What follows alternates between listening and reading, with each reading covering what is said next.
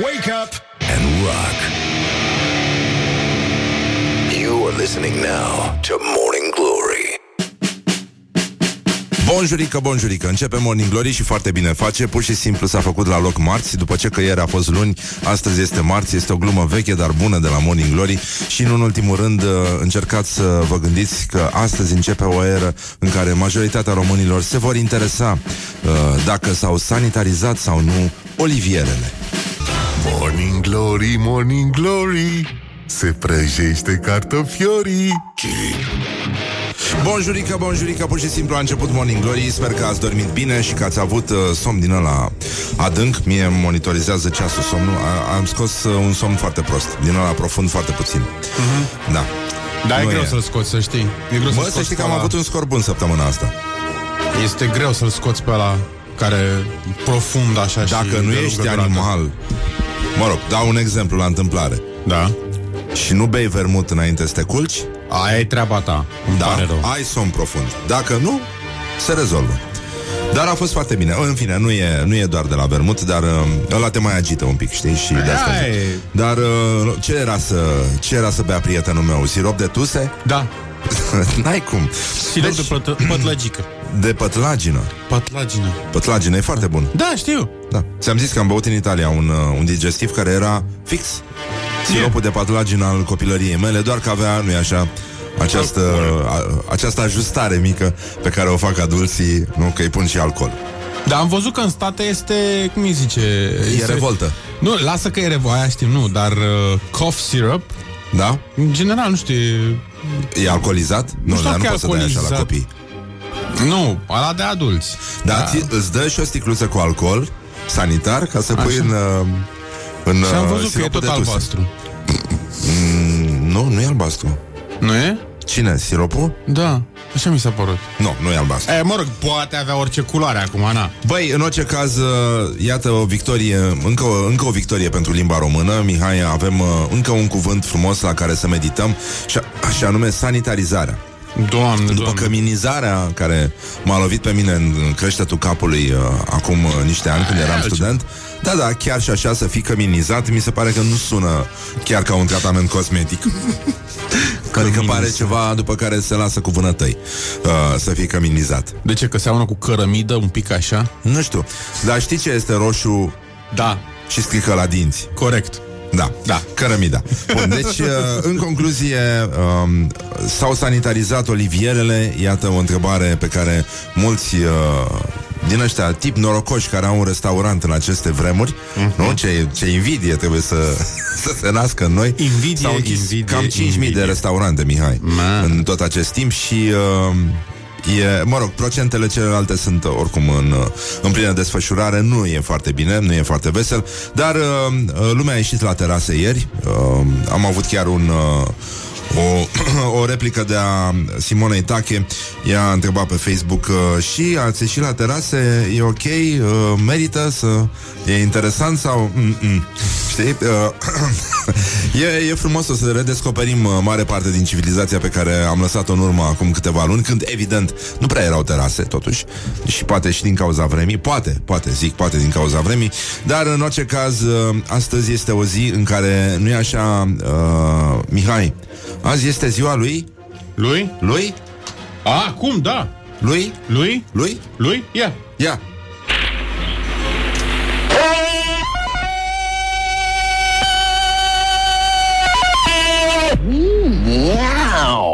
Superb. este ziua lui Tarzan, Johnny Weissmuller, uh, Timișorean, de nu știu. Da. Mare notător, mare bețiv.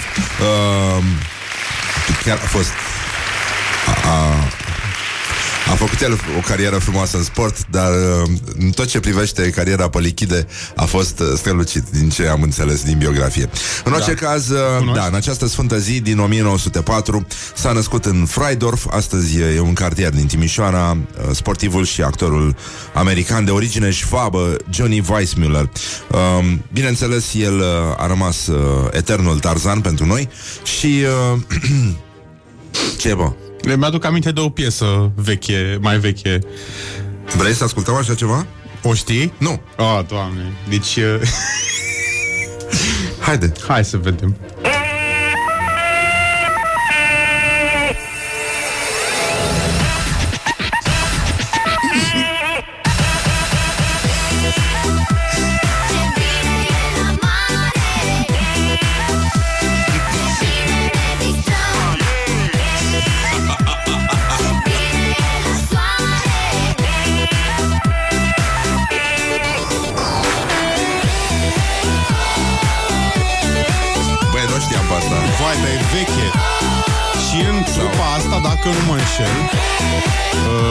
Era... În trupa asta s-a lansat Sore, parcă, da. Era puștoică, puștoică. Toată vara mă distrez Plec cu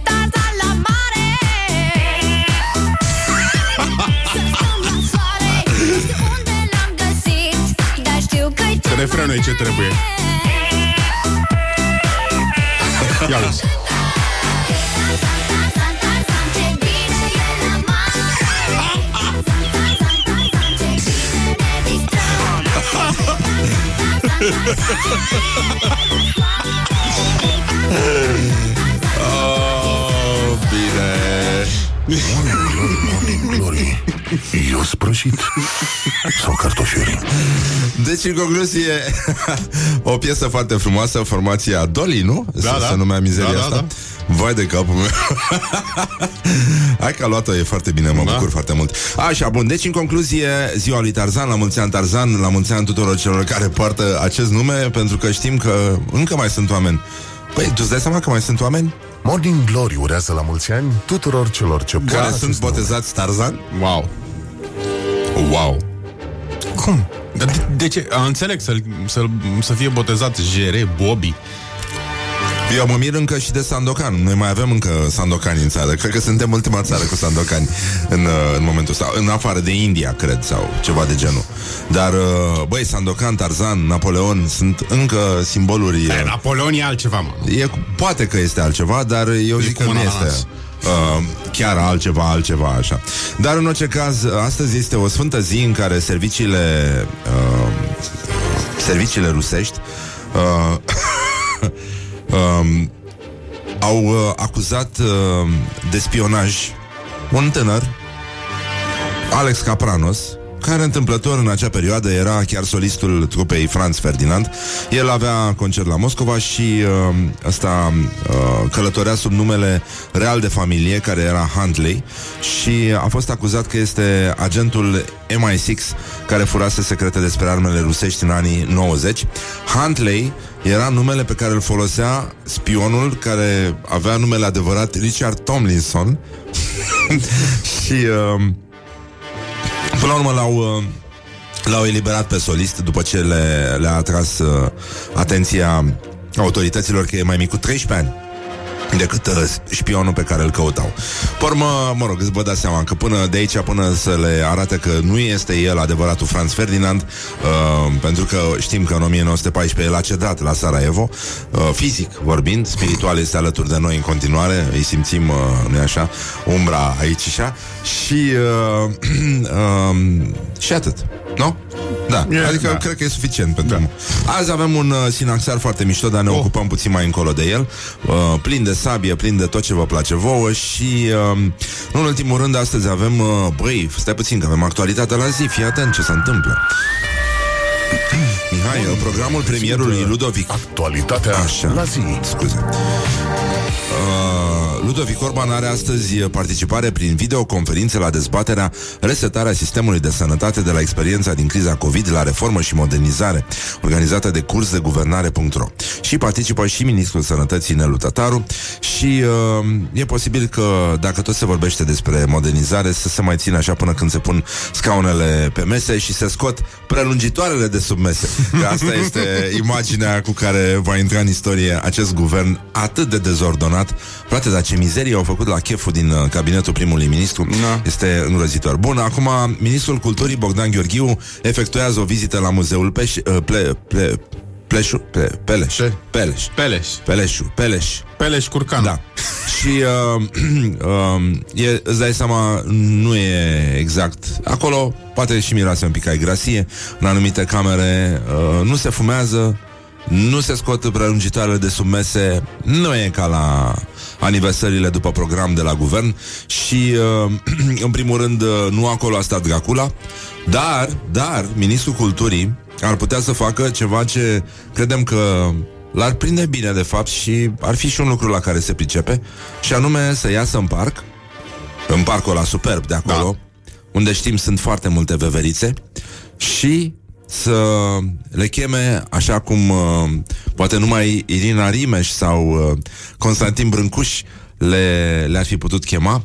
Mihai, te rog frumos uh, să îi dăm un exemplu. Dom- a, ai, ai ce trebuie? Da, am mulțumesc. Așa? Așa. Uh, să încercăm să vedem cum, cum se face uh, pe cultură când uh, ajungi la Peleș Ia. și nu e nimeni. Mariana? Mariana, Mariana? Mariana! Mariana! Ghinta mea unde e? Mariana? Mariana! Mariana. Mariana. Adă!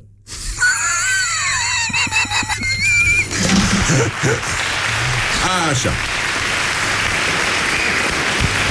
Se redeschid astăzi restaurantele și cafelele în Franța. Se lansează și aplicația Stop Covid. Uh, se redeschid uh, parțial școlile în Singapore și parcurile în Mexic. Și, uh, evident, uh, se pun la loc gardurile electrice la granița cu Mexicul. Nu. De, Asta dacă n-au construit mexicanii deja un zid casă, nu cumva să vină Da, să nu vină fraților de acolo care sunt hăituiți de, de Trump. Bun, mai avem astăzi, uh, uh, după aproape trei luni de pauză, elevii care susțin uh, examenele naționale se întorc la școală. Deci uh, se va anima orașul. Vom avea trafic astăzi. Crezi? Se vor anima orașele. Mamă, ce cer e îngrozitor afară. Nu arată foarte bine, mă rog, nu m-aș duce la examen într-o zi ca asta, dar asta este. Dar nu examen. Uh, uh, Astăzi se pregătesc examenele naționale, toți elevii care susțin uh, evaluarea națională și bacul uh, sunt implicați în acest proiect. Uh, Ministerul Educației a publicat un set de măsuri generale de prevenire și protecție în sălile de clasă și uh, asta înseamnă uh, în principiu dezinfectare, păstrarea distanței de minimum 2 metri între elevi și accesul interzis persoanelor cu temperatură mai mare de 37,3 grade. Bun, asta mi se pare o țuică decentă, zice, aș zice eu. 37,3 Da. Deja, deja o simți Merge înainte bine. de masă, merge foarte bine Bun, deci, uh, în concluzie vor, uh, Vom avea uh, Pentru uh, nu, nu peste tot se întâmplă chestia asta Vă, Mai suntem și pe cursuri online în continuare uh, Iar uh, totul diferă de la școală la școală Aici avem prezența anunțată de 30% la unele școli, la altele 80%, uh, iar elevii de clasa a 8 și a 12 care vor susține evaluarea națională și bacalaureatul au să poată să meargă la sesiunile de pregătire uh, care sunt programate în uh, intervalul uh, 2-12 iunie. Și, mă rog, prezența nu este obligatorie, ceea ce înseamnă că elevii pot să comunice liniștiți mai departe pe telefon, așa cum uh, ne-am obișnuit și, uh, nu în ultimul rând, uh, astăzi uh, ministrul economiei va anunța când s-ar putea redeschide molurile. Teoretic se vorbea despre 15 iunie, asta este ultima Ultima veste și uh, nimic uh, deocamdată despre promoțiile la Tigăi, chestie care, sigur, uh, ne afectează emoțional, adică e de... Uh, e genul de informație care te afectează emoțional. Și, uh, nu în ultimul rând, uh, Mihai, aș vrea să ne amintim că astăzi uh, Mark Twain a, intervit, a intervenit cu un drept la replică în uh, The New York Journal în 1897 s-a întâmplat și uh, el a scris atunci um, știrile despre moartea mea sunt o mare exagerare. Morning Glory. Wake up and rock. On Rock FM. Morning Glory, Morning Glory Rotisați sunt puișorii Bonjurică, bonjurică, în principiu, în afară de faptul că este un moment în care putem exersa din nou scuipând uh, sâmburi de cireșe, mare lucru nu cred că s-a întâmplat în țară, dar chiar și așa, ăsta mi se pare un element frumos, e o bucurie a copiilor dintotdeauna, mai ales să, să și arunci folosind uh, degetul mare și arătătorul să, să proiectezi sâmburii, știi? Să tragi Nu. cu sâmburi. N-am știut, niciodată. Las că mă înveți. Te învăț, da. Da, da. Poți să te învăț chiar acum. Să mă oferesc. Dacă poți, ia. Ah, ok, gata, am înțeles acum.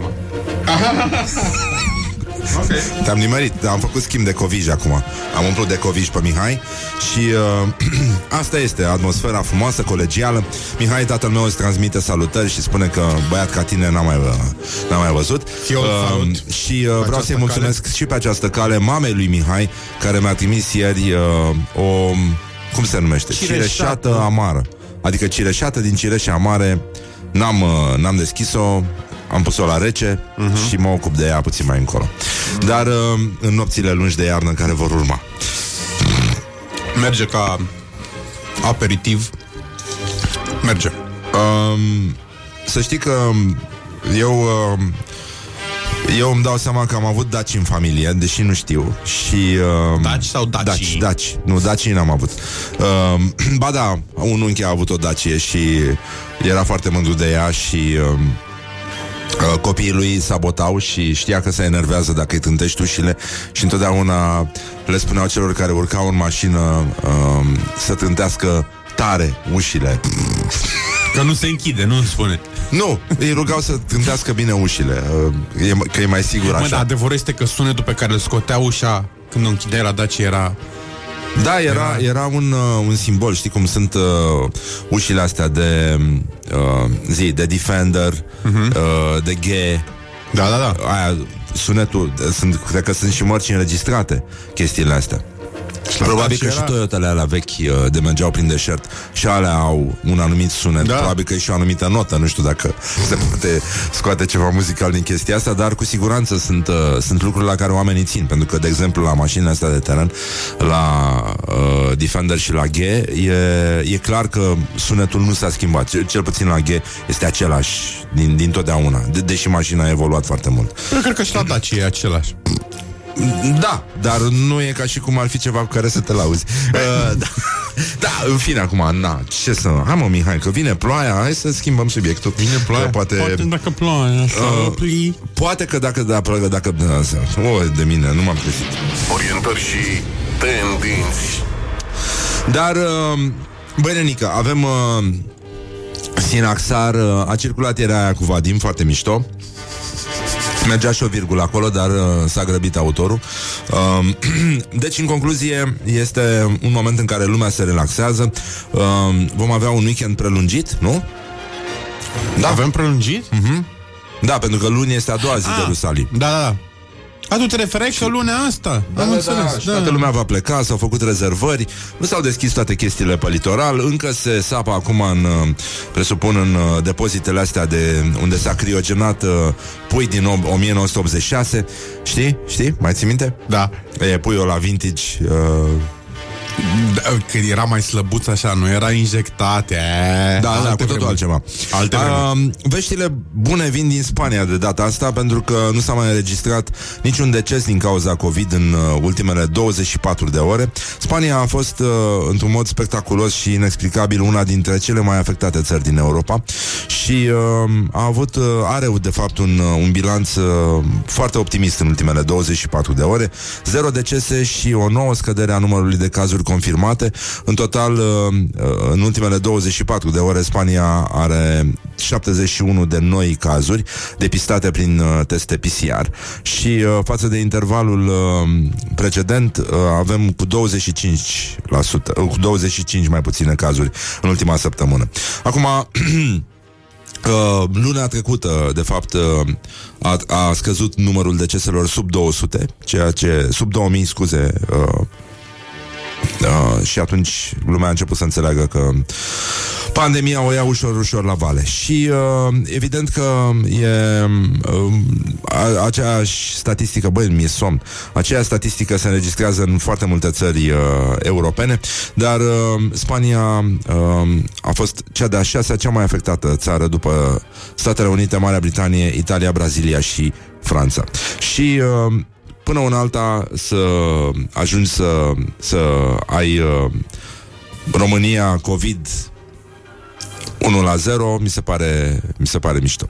Deci uh, bătaie la 0 e, e important când vine vorba de COVID, dar uh, suntem în, uh, în, uh, într-o situație, Mihai, trebuie să vorbim un pic despre șacal. Nu știu dacă... Șacal? Șacal. Da, șacal. Este... Cip, cip. Am uitat să dau veveriță mică. Atât. Când am vorbit despre Ministrul Culturii. Uh, Veverițo. Da. Veverițo. Veverițo. Mă rog, genul ăsta. Dar uh, hai să ne uităm un pic la actualitatea la zi, pentru că avem acolo ceva care vine din uh, județul Iași, adică din Moldova. Morning Glory prezintă actualitatea la zi. Hey, cum stăteam noi așa liniștiți și uh, sanitarizam uh, uh, și ne termometrizam, în pădurile din județul Iași a apărut un nou prădător, șacalul auriu zis și distrugătorul universal. A mai fost o știre acum o săptămână sau două cu ceva care arăta cam ca o hienă Da. și care uh, jumulise niște oi, uh, omorâse niște oi și până la urmă au, uh, au reușit uh, niște vânători să-l, să-l împuște și chiar arăta ca o hienă, avea coama aia foarte ciudată. Chupacabra. Și, uh, da, Chupacabra de, de Moldova era denumită. Și uh, am, am uitat uh, de unde venea chestia, dar uh, arăta destul de sinistru.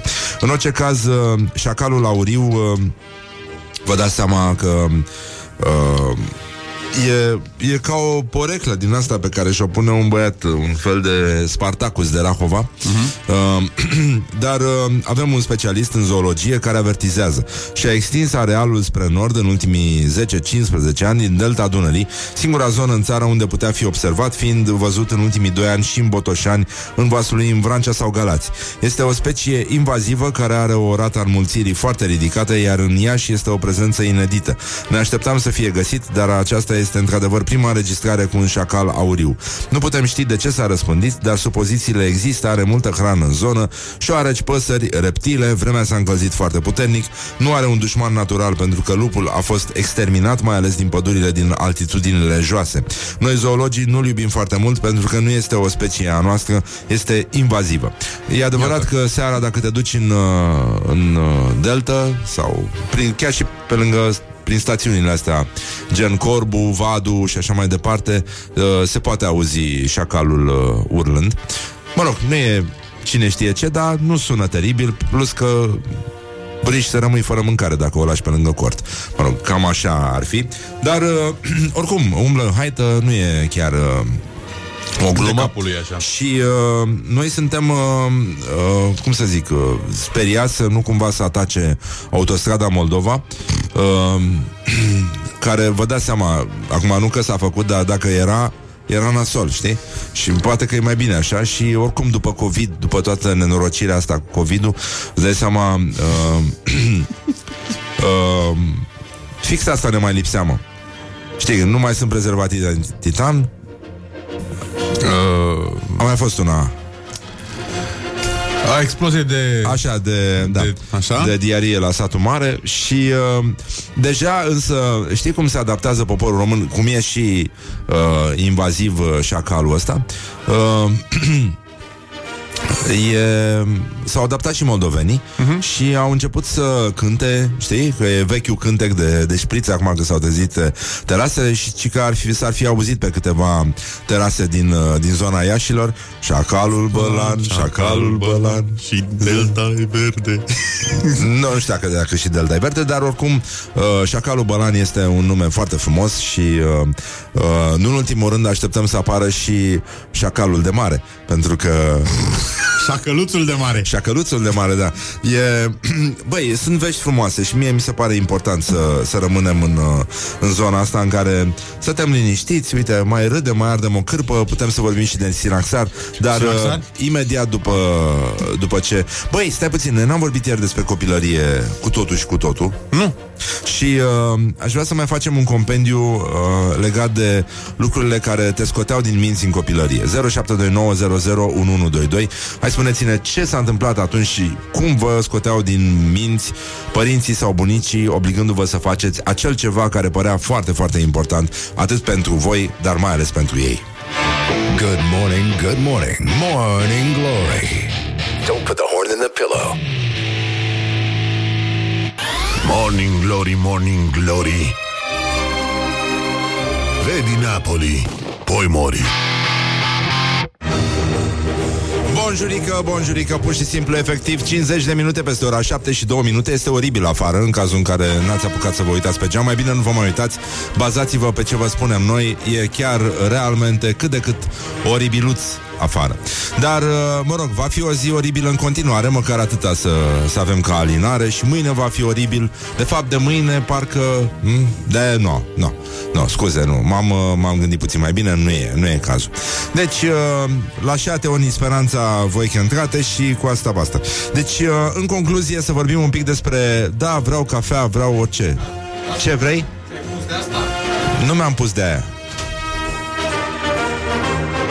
Deci, scuze, mă, mă, mă bruiază Mihai, este îngrozitor ce se întâmplă aici. Asta nu e emisiune. Gloriosul zilei. Așa, până una alta să ne uităm un pic pe, înainte de a vorbi despre gloriosul zilei, care vine, este patronul FC Botoșani, Valeriu Iftime, care militează pentru aducerea spectatorilor la meciuri. Să vedem acum, să ne uităm la spectatori și să mergem înapoi în copilărie. Să vedem de ce erau ei atât de chinuiți, astfel încât acum să arunce cu petarde la meciuri. Nu? Pentru că vă dați seama că există o traumă acolo în spate care face pe oameni să reacționeze diferit. Uite, de exemplu, zice Somnul de amiază strig- striga tata la mine din curte să închid ochii uh, Nici astăzi nu știu cum reușea. Și, în ultimul rând, uh, uh, același ascultător ne-a spus că azi uh, a reușit să ne asculte la sticla de dezinfectant din ăla cu fâs. Mulțumim foarte mult. Mulțumim foarte mult, felicitări. Și, uh, nu în ultimul rând, că, ca să zic așa, Mihai, cum faci tu?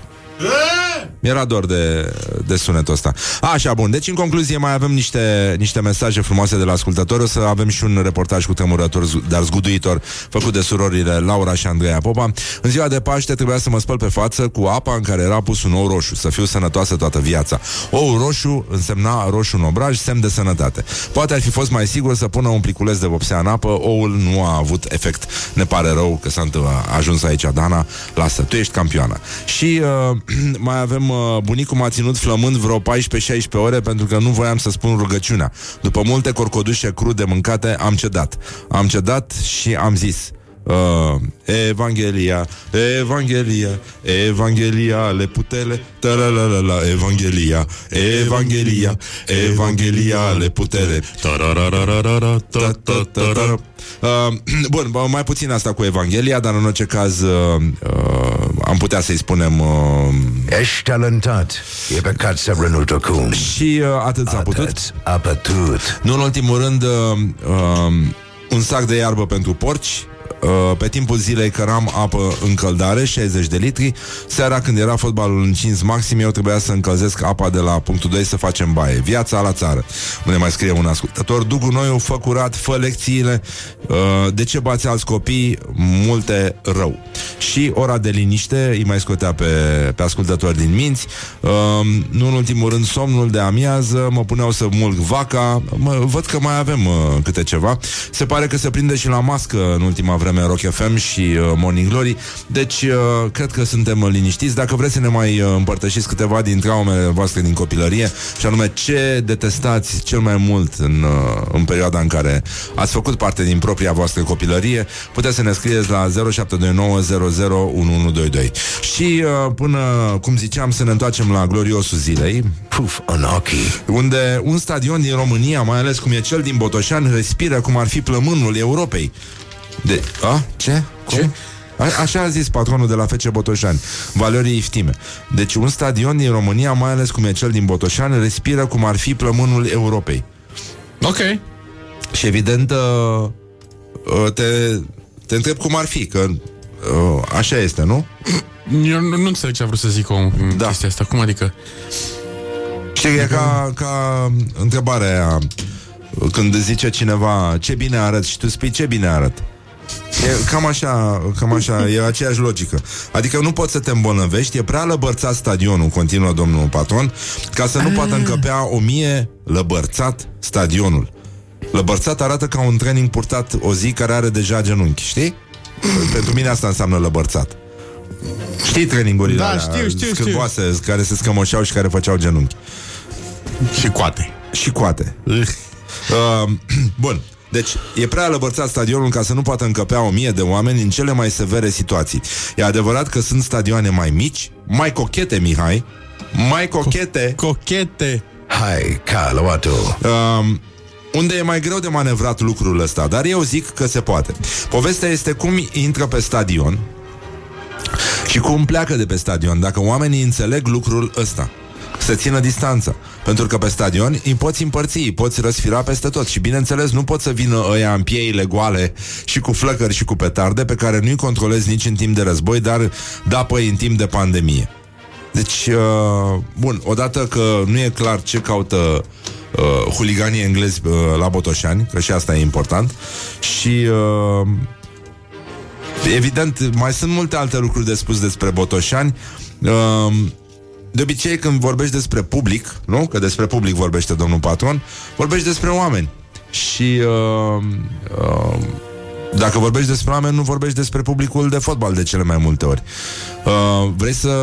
încerc- Păi eu cred că așa au ajuns uh, suporterii englezi la Botoșani. Ia, cum? Ce, ce, ce, s-a, ce crezi tu că s-a întâmplat, de fapt? Au auzit asta.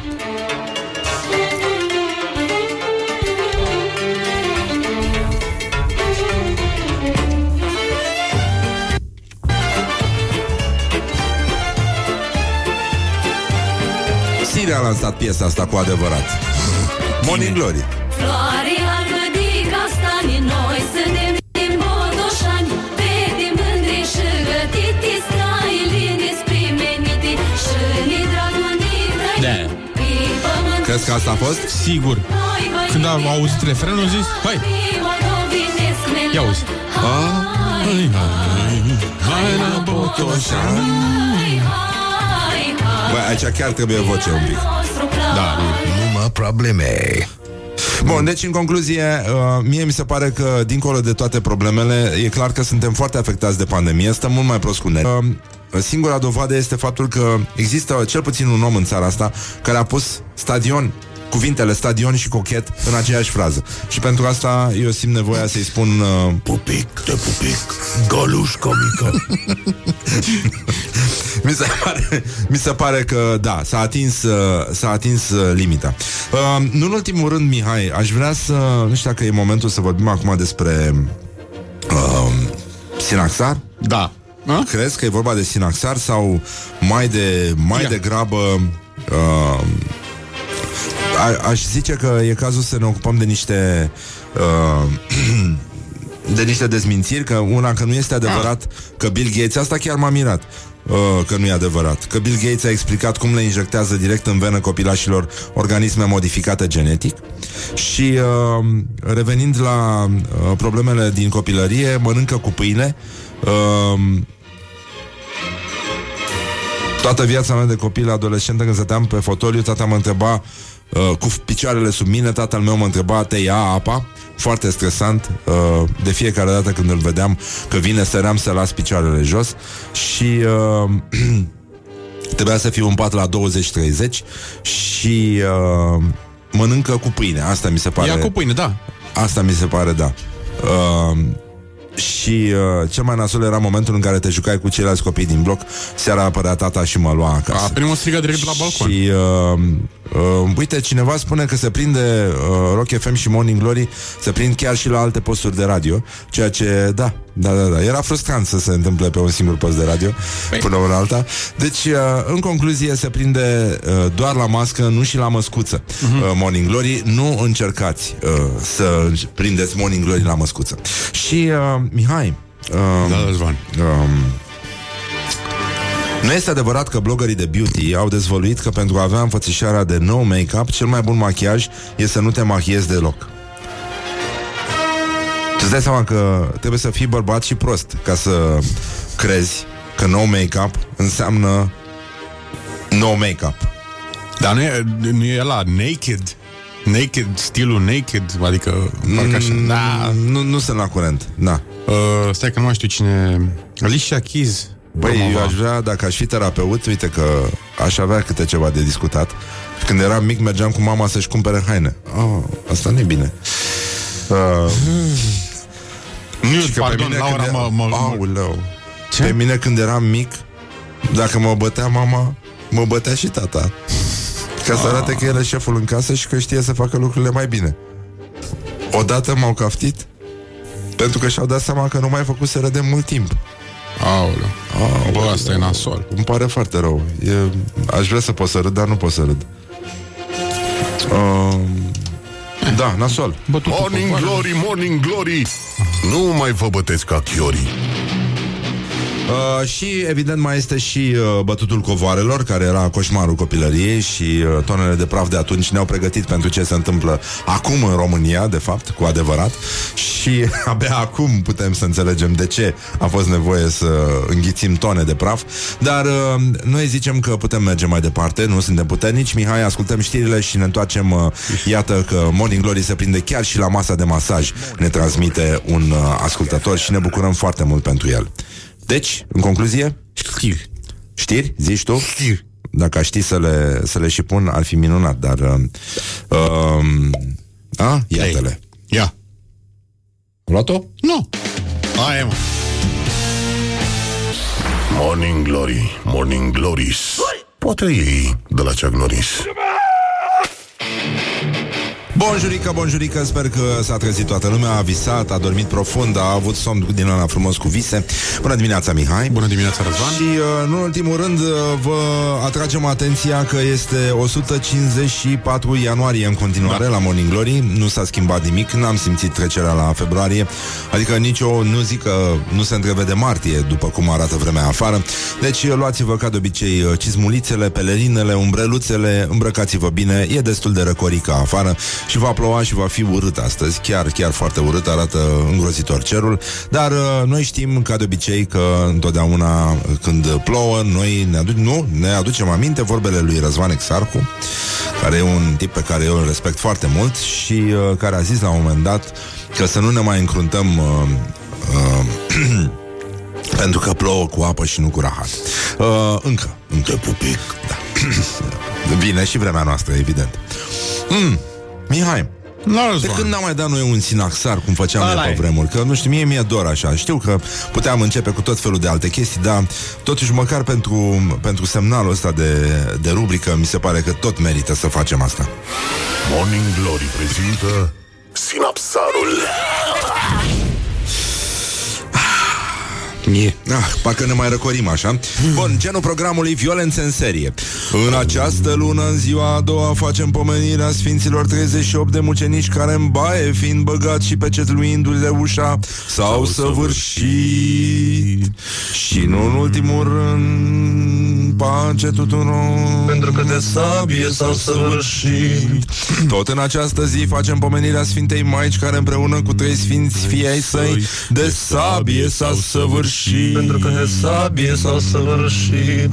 Tot în această zi facem pomenirea Sfinților 20 de mii Ce au crezut în Hristos Prin Sfântul Erasm Care de sabie s-au săvârșit. Pentru că de sabie s-au săvârșit. Și tot în această zi facem pomenirea Sfântului Noului Mucenic Dimitrie Cel ce în Filadelfia. Stuița Filadelfia. A mărturisit la anul 1657 Și care de sabie s-a săvârșit. Pentru că de sabie s-a săvârșit. Acest sinapsar v-a fost oferit de Morning Glory. Atât s-a putut. Uh, până una alta e o meditație uh, constantă asupra uh, lucrurilor oribile care ne înconjoară. Într-un fel sau altul, gândiți-vă la ce s-a întâmplat în America și veți înțelege de ce uh, citirea sinaxarului e, funcționează și ca un fel de aducere aminte asupra cruzimii pe care oamenii o exercită asupra aproapelui lor în fiecare zi. Nu, sigur că noi ne distrăm, dar în substrat există acest îndemn la uh, toleranță, la înțelegere și uh, la umor atunci când uh, abordăm uh, problemele, fie ele rasiale, fie de altă natură. Cred că un pic de răbdare înainte de a trage uh, și uh, o întrebare înainte de a, de a acționa violent s-ar putea să simplifice foarte mult, foarte multe situații. Bun, acum am, am uh, rămas într-o notă filozofico-simpatică și nu cred că e cazul. Am vorbit un pic despre ură, ce uram când eram copii. Da? Și Da. uh, Laura și Andreea Popa au uh, făcut uh, un reportaj cu tremurător, dar zguduitor pentru ziua copilului, dar ne-au mai rămas câteva materiale și atunci uh, să ascultăm mărturiile înfricoșate ale celor care au uh, trăit în copilărie și s-au întors să povestească. Morning Glory întreabă Cetățenii răspunde Ce urai să faci când erai copil? Care era activitatea care îți displăcea cel mai mult? Dificilă întrebare. Uh, Vă oscila între teme și făcut curățenie prin casă. Nu îmi plăcea să fac teme. Niciodată mi-a plăcut să fac teme. Uram să merg la școală, pentru că acolo urma să mă întâlnesc cu învățătoarea care mă punea să mă tund. Uh, Uram să îmi fac temele. Uram lucrurile legate de școală. Uram stresul ăsta de a mă trezi și a mă urni din casă să mă duc la școală, unde oricum, în primele două ore, eram mai mult o legumă. Întotdeauna am detestat să mă trezesc foarte devreme dimineața. Da, ce să spun. Anul în care a trebuit să încep orele de la șapte, nu mai știu că eram printre a cincea, a fost unul absolut îngrozitor pentru mine. Vreau să aranjez ciucurii de la covor și aveam un covor uh, imens în sufragerie care avea foarte mulți ciucuri, iar mama Cine cred că n-are ne punea hamster? în fiecare zi să-i aranjăm și trebuia să fie perfect uh, drepți și aliniați. Făcea cea mai mare plăcere să merg la cumpărături, mai ales până să intru în clasa întâia, că mi-era frică că o să mă fraierească vânzătoarele și o să-mi fure bani. Morning Glory, Morning Glory, Patria și impostorii. Uh, eu zic că n-a fost rău deloc până aici. Băi, de asta cu ciucurii de la covor, uitasem, mă, nenică. Deci ciucurii, băi, ciucurii. Ești Eu nebun n-am la avut cap. această plăcere de a aranja ciucurii. Și uh, acum nu știu cum e cu colecționarii de diverse chestii, dar uh, tu gândește-te uh, cum, cum era când uh, trebuia să ștergi praful și trebuia să ridici toate mileurile din casă. N-am avut nici de alea. Uh, Am avut o deci- copilărie liniștită, să știi. Uh, asta cu ciucurii să știi că a reînviat acum în mințile multor ascultători care au apucat să aibă bunici, uh, mă rog, mai de modă veche așa. Și uh, uite, cineva a reluat gluma lui uh, Dan Badea cu uram să fiu telecomandat de la televizor. Da. Și uh, uh, mai avem aici, la mine au renunțat la Stai puțin, la bătaie pe la 8 ani când m-am hotărât să râd ori de câte ori mă băteau și pe mine mă enerva faptul că părinții nu- mi dădeau pe alții exemplu că învățau bine și au note bune și acum unii dintre ei nici măcar nu au terminat școala, iar eu de bine de rău mi-am văzut de drum în stilul meu și am terminat o facultate și sunt ok, ești ok pe naiba. Pentru că de sabie s-au săvârșit Tăte ce față ai. Deci, în concluzie, bonjurică, bonjurică, mulțumim foarte mult. Uh, sunt- și că nu poate fi nimic mai terifiant decât... Mihai? Decât? Decât? A, Scoateți o foaie de hârtie. dăm lucrarea acum. Scoateți o foaie de hârtie. Hello? Hello?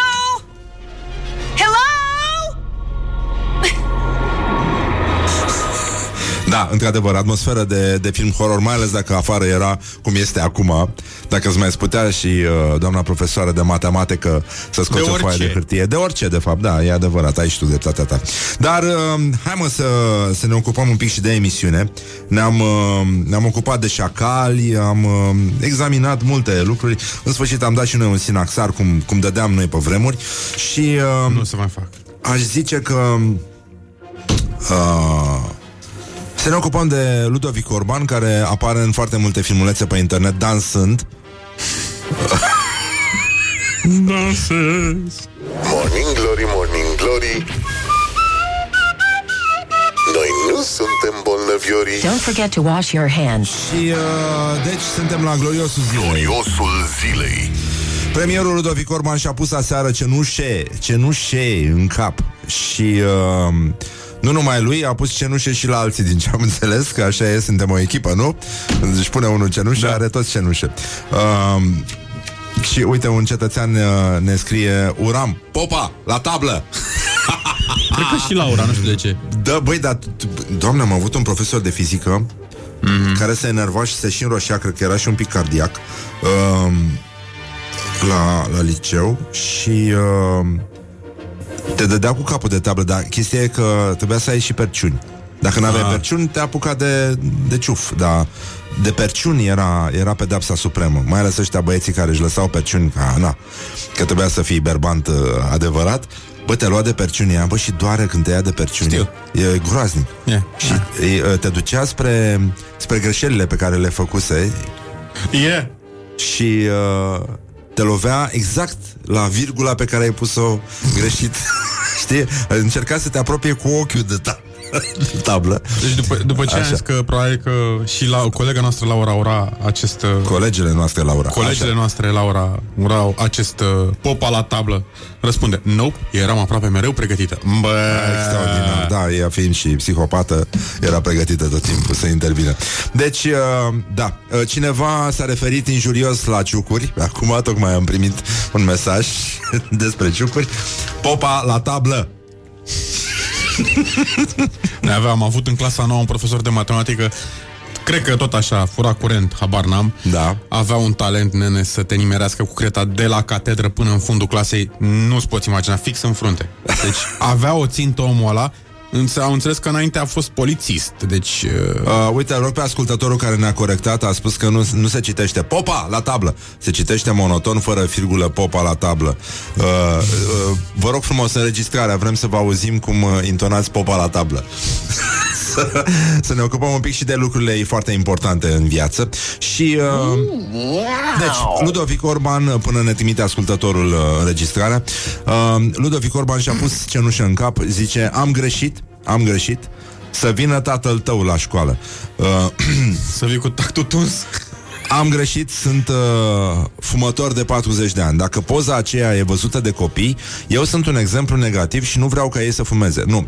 Uh, Ludovic Orban nu este un exemplu negativ când fumează. Ludovic Orban este un exemplu negativ atunci când dansează. Mancațiaș. Uh, pentru că el apare pe pagina Ludovic Orban dansând pe melodii diferite de pe YouTube, dacă vreți să căutați. O să găsiți acolo ce am găsit și noi.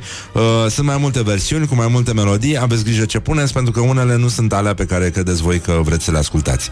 Am încercat să mă tot las, spune domnul Orban, și sper să o fac. M-am lăsat aproape un an de zile și, Mihai, și ce? Mi-a venit să fumez o țigară la... Goluș comico. Uh, La ce? la... Mamă, dar de mult a fost, de mult a fost asta. La? La... E... Nu e ce vă gândiți. La eclipsă! Așa. Cum o să fumezi o țigară la deci Dacă nu i s-a văzut, nu, Băi, nu i adevărul s-a e că, arătat. nu știu, că fumezi la, la eclipsă, că fumezi la, la șpriț Ia. Aia e, deci uh, țigara după eclipsă merge e, Asta de aici și vine Vezi negru în fața ochilor Popa la tablă. Popa la tablă. Popa la tablă.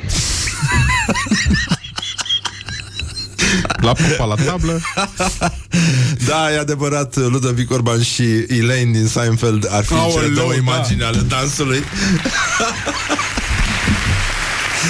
A, Bun, să continuăm deci s-a lăsat aproape un an de zile Dar a băgat una la eclipsă Și de atunci a, a rămas fumător Am fost prezentat totuși într-o lumină proastă Și neconformă cu realitatea Era ziua mea, dar nu chemasem pe nimeni Colegii mi-au făcut o surpriză Nu am făcut un păcat, nu a fost nici lăcomie, nici trufie Păi și de unde au apărut platoașele, domnul Orban?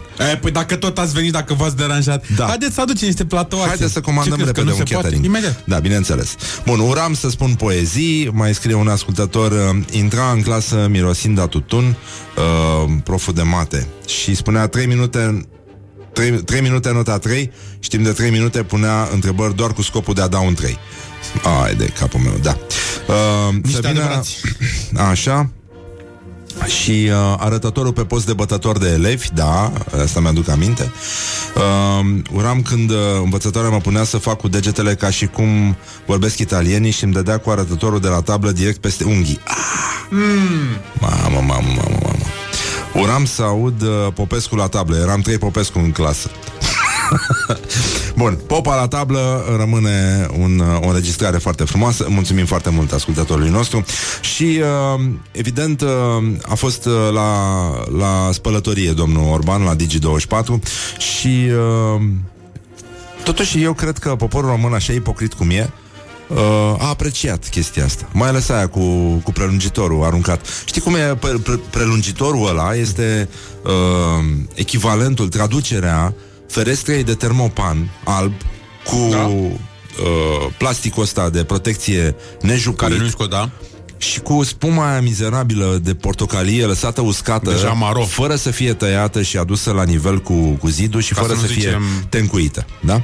Deci asta este a, acel prelungitor Și eu cred că de fapt Guvernul Orban a obținut uh, simpatia poporului Văzând că se lăfăie, fumează e, Simte bine, nu avem nicio treabă Ce COVID, ce pandemie Te dracu șmigăl Este un moment uh, foarte, foarte frumos În care putem să ne aducem aminte Că, băi, stai puțin Mihai e un, uh, Ăsta chiar e un lucru interesant Orientări și tendinți. Uh, amenziile uh, date în perioada de urgență mai pot fi contestate doar până astăzi. Sunt 300 de mii de români care au primit uh, amenzi care însumează 130 de milioane de euro. 130 de milioane de euro. E, e puțin complicat. Acum, cei care au plătit deja amenziile își vor putea recupera banii de la stat cu aceeași con- condiție, evident, să formuleze o plângere contravențională la judecătorie. Și uh, dacă s-a întâmplat, uh, este clar ultima zi în care mai puteți să faceți chestia asta, deci uh, încercați să vă, încercați să vă grăbiți. Și, uh, uite, apropo de fumatul de la Palatul Victoria, uh, care încinge puțin uh, spiritele, Marcel Ciolacu, pentru cine nu știe, președinte al PSD, a ieșit uh, domnul Cioloș la, la rampă, cere demisia guvernului pentru că prim-ministru a fumat în Palatul Victoria. Ceea ce face PSD acum se cheamă în limbaj simplu ipocrizie. Mă rog, e golănie, de dreptul. Da, hai.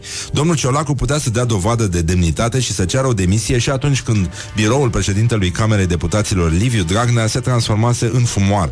Nu a făcut-o, a mai avut două astfel de ocazii când Sorin Grindeanu și Mihai Tudose, prim-ministrii PSD, fumau pe rupte în Palatul Victoria. A ratat și aceste ocazii. Bun, acum, sigur, uh, uh, cum era vorba aia...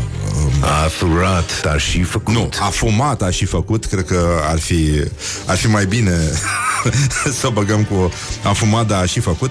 Și uh, dacă tot am ajuns uh, atât de târziu, aș vrea să încercăm totuși să promovăm și meciul declarațiilor de astăzi. Morning Glory prezintă Meciul declarațiilor Iar meciul declarațiilor e foarte simplu. Avem Traian Băsescu și Viorel Cataramă um, și uh, iată cum sună meciul declarațiilor. Voi votați uh, ce puteți pe pagina noastră de Facebook. În afară de ploaie, soare, vânt și alte câteva lucruri, nimic nu este gratuit în lumea în care trăim. Și, uh, zice Traian Băsescu, dacă am declanșat o politică a colectării apei din ploi, tornade, am putea uda pământul prin gravitație. What? Poftim? Cum? Ce face? Ce zice? Uh, cum, uh, cum facem noi, Mihai, de aici înainte? Ce, ce crezi că am putea noi să, să facem în afară de a-l difuza pe Radu Paraschivescu, de exemplu, și uh, multe alte lucruri? Păi am putea să dăm un Radu Paraschivescu așa de, de control. Și... Uh, Și după aia? uh, Și după aia? și după aia mergem la terasă, dar nu trebuie să prindem una Uite ce acoperită. vreme, da. Că e vremea nasoală. E Băi, frig. Tu știi ce n-am... Uh, Uh, ce, ce am uitat noi ieri, mă, și mi-a plăcut foarte mult, în afară de faptul că avem o piesă de insistență astăzi foarte frumoasă și uh, care vine de la formația Polis, mi-am adus aminte, Așa. Uh, de pe albumul Ghost in the Machine. Mhm. Uh, Foarte bun album. Așa, și piesa se numește Every Little Thing She Does Is Magic și... Uh, uh, cineva ne îndeamnă să, să încercăm dansul lui Ludovic Orban cu uh, Personal Jesus. Da, e adevărat, merge foarte bine. Băi, dar uh, totuși uh, am rămas din, de ieri cu, când le-am cerut ascultătorilor să ne trimită exemple de poceală a cuvintelor uh, din partea Așa. copiilor. Băi, am rămas cu o datorie pentru, pentru Ia. acești oameni și care este în loc de broască testoasă, un copil, Da, am zis. a spus, nu știu, știu că am zis, dar a fost la Hai să final așa. reamintim totuși, da. Totuși, da, să uh, în aplauzele voastre în afară de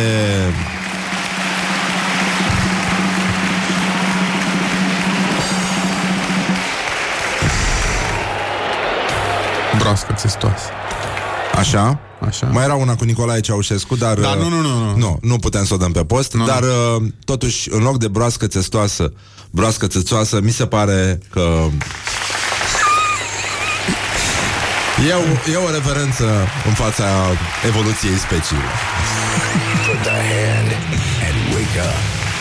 This is Morning Glory at Rock FM. Morning Glory, Morning Glory Purie toți cărnăciorii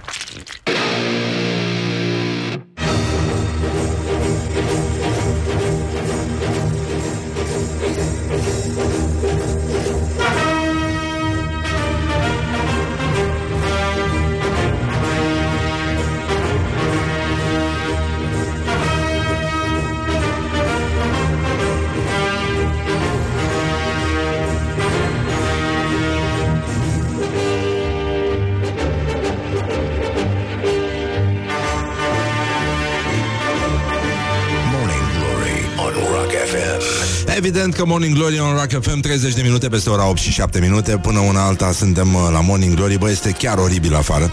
Și uh, nu e nicio glumă aici. Suntem, uh, băi, Renică Suntem chiar, chiar în ultimul hal De meteo sensibil Dar până una alta uh, Avem... Uh, multe, multe alte lucruri de făcut, ca de exemplu să ne aducem aminte de ce ne doream noi să devenim când eram copii. Uh, Până la urmă, cred că ziua de ieri uh, a putut să ne așeze un pic în, uh, în perspectivă, așa, să ne aducem aminte de tot felul de prostii din astea și să ne dăm seama de câtă grație am pierdut, câtă libertate a minții și așa mai departe, mai ales atunci când uh, uh, creștem lângă niște adulți care nu încearcă să ne facă să semănăm prea tare cu ei. Uh, ăsta e un principiu uh, al libertății, să zicem, dar uh, nu toată lumea are norocul ăsta, așa că, evident, unii trebuie să spună rugăciunile că alminter nu primesc de mâncare, alții trebuie să pieptene ciucurii de la covor pentru că altfel dracii îi găsește și așa mai departe. Bun, acum mai există o întrebare și anume, ce voie să devii când erai copil? Iată niște răspunsuri. Morning Glory întreabă, cetățenii răspunde. Ce visai să devii când erai copil? Care era visul tău? Ceva poliție animalelor, ceva să apăr animalele pe care le aduceam uh, acasă în fiecare săptămână, pentru că le loveau mașinile și aveam grijă de ele acasă. Când eram mică, îmi doream să scriu. Asta știam că o să fac toată viața. A fost o formă de maturitate pe care nici eu nu mi-o explic. Să știi de la 5 ani că tu asta o să faci toată viața, dar era joaca mea preferată. Când eram singură acasă, luam colea 4, le îndoiam și făceam reviste. Și pe ele scriam lucruri din imaginația mea, desenam, făceam diverse lucruri și apoi le vindeam uh, membrilor familiei. Cântăreață, evident, ca majoritatea fetelor, cred că îmi doream să fiu Irina de la Asia. Când eram mică, visam eu așa frumos să fiu polițistă pe motocicletă, neapărat polițistă pe motocicletă. Nu se putea una fără alta. No, din astea două a rămas una. Trăiesc motocicleta. Supererou. N-am zis că aveam vise realiste sau că visam la vreun job normal. Supererou. Morning Glory, Direct. Morning Glory, cum pluteai pe lacul Mori. Bun, între timp unii s-au făcut băutori de spumant, alții au ajuns cine știe pe unde, la Ochnă, da, cum, cum se zice pe vremuri, dacă nu înveți ajungi la Ochnă și uh, când eram copil am vrut să devin oftalmolog, dar asta până când am fost la primul show aerian și acum sunt uh, spre drumul meu spre a deveni pilot. Wow, bravo, foarte mișto, bravo, felicitări. Așa. uh,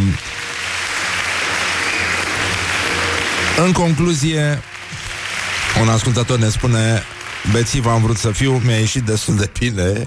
Uh, Felicitări încă o dată Și uh, mai există și vorba aia Când ești prost de mic, uh, când ești mare Nu mă te joci, iată, ați înțeles Am ajuns la gloriosul zilei Gloriosul zilei Miron Mitra, un cetățean ieșit de sub camion, cum spunea Teodor Solojan, face geopolitică și analiză economică la Realitatea Plus. Și iată ce spune despre situația din Statele Unite ale Americii. Frustrarea unei părți din populația americană este imensă față de situația prin care trec acum.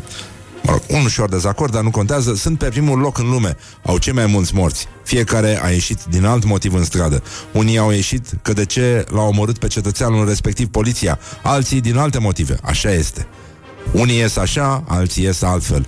Asta e o vorbă foarte veche dintr-un uh, mare învățat. SUA, din punct de vedere economic, au un singur motor puternic, consumul populației. Vor să se producă în SUA ce se consumă în SUA. O populație frustrată și fără venituri, principalul motor, consumul, va scădea. SUA va avea un declin economic mai puternic. Când SUA strănută, țările mai mici fac gripă. Ei vor exporta aceste probleme. Au nevoie de importuri, fac dolarul ieftin și importă, au instrumente cu care să exporte criza economică semnat Miron Mitra.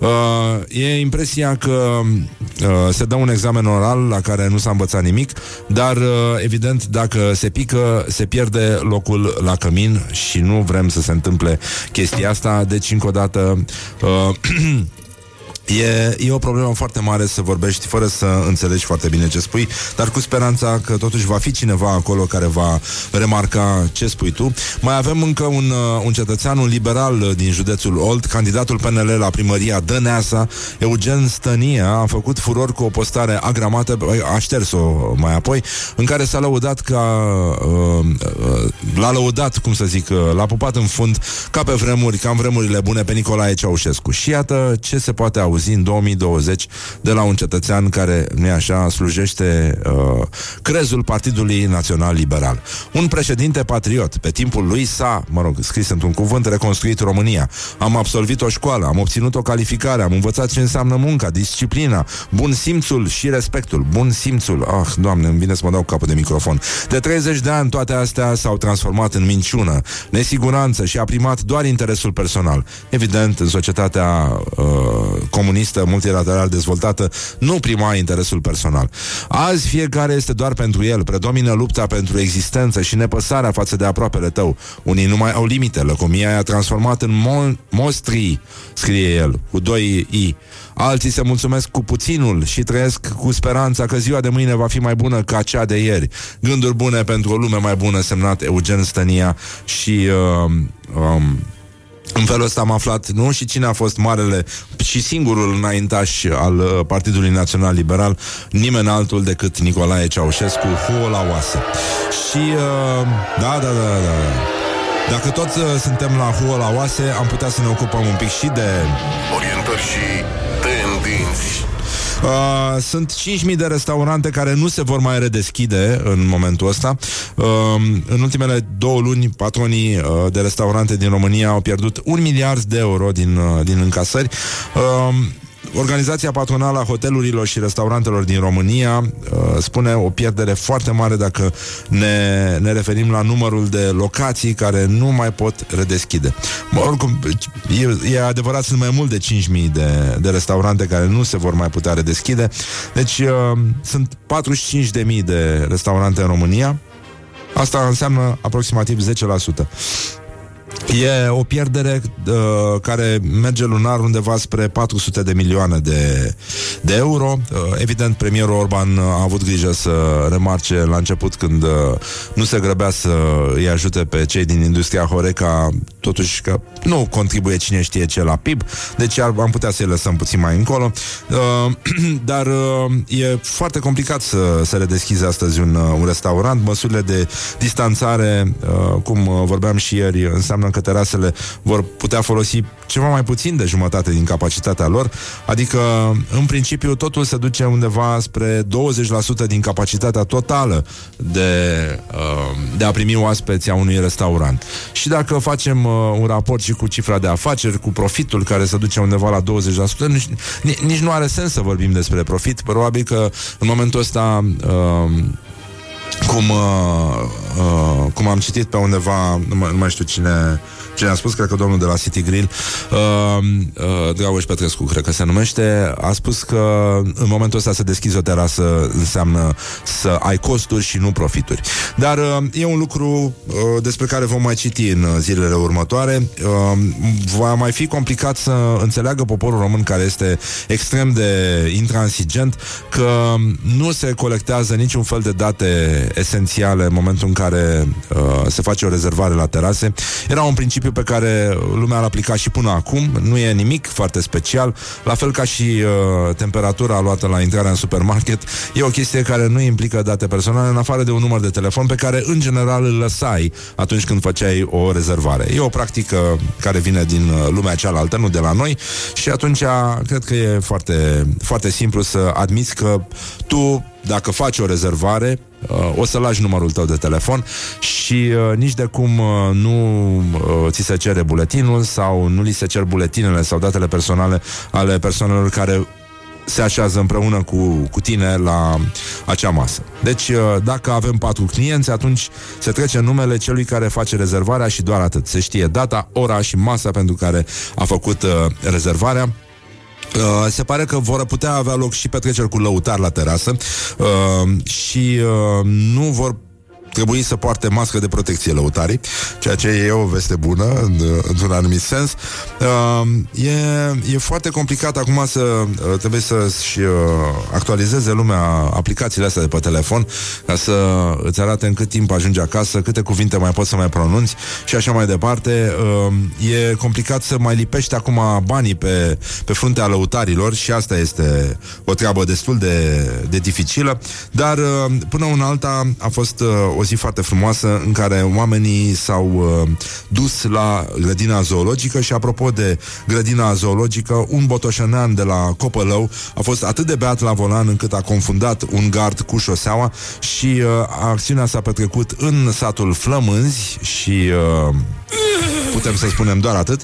Da, și uh, ce să zic, e posibil, au zis că e posibil să fie un cetățean care uh, să fie sub influența băuturilor alcoolice pe raza localității Copălău, unde a avut loc un uh, accident uh, rutier, ce, îți dai seama, totuși în Copălău n-are cum să petreacă nimic ne la locul lui, deci el să deplasa cu autoturismul pe fondul neadaptării vitezei la condițiile de drum și uh, a intrat uh, într-un gard și el a ajuns și puțin la spital, a avut o alcoolemie suficientă, dosar penal și așa mai departe.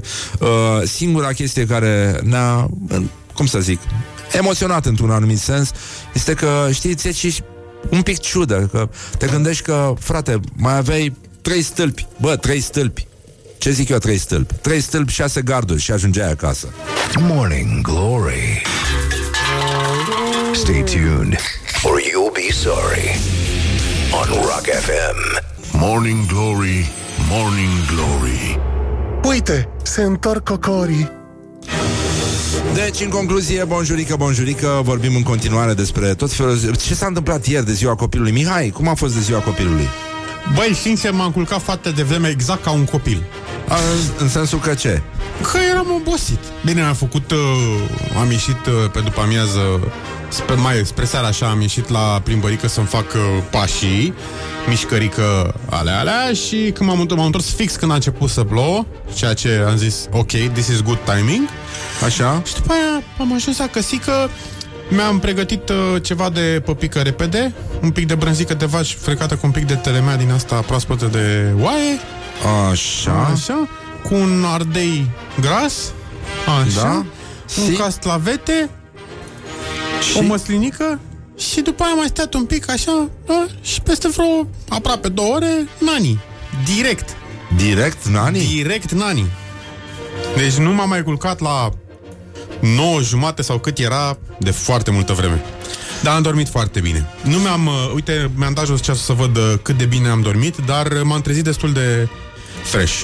Măi, tu mai ții minte că în, uh, în cărțile, nu știu acum dacă în manuale mai există băiatul la rău care nu învăța? Marinică? Nu Marinică, nu era pârvul, mă. Nu, eu n-am prins cu pârful, nu, sau cel puțin nu mi-aduc pârful aminte. era leneș în toate manualele și nu învăța. Nu învăța.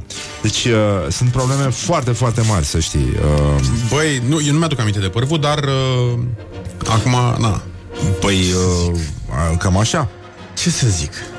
Deci, uh, până una alta suntem... Uh, băi, Mihai. Da. Uh, tu știi ce s-a întâmplat ieri? În afară de Oamenii fapt- au mers Da. la... La terase. Nu. Pe, au mers și la terase, dar au mers la... La? Chirip. Unde? Nu știu. La grădina zoologică. Ah, la grădina, Da, zo- la Păi grădina s-a gând- zoologică. A, da? Ce drăguț. Băi, cel mai mult îmi place la grădina zoologică uh, Ce? Uh, îmi plac Cine? ăștia uh, ratonii. Zici că sunt niște pușcăriași așa, cu măști negre și ca tot timpul îi stau printre gate cu lăbuțele întinse. Dă-ți mie, dă-ți mie.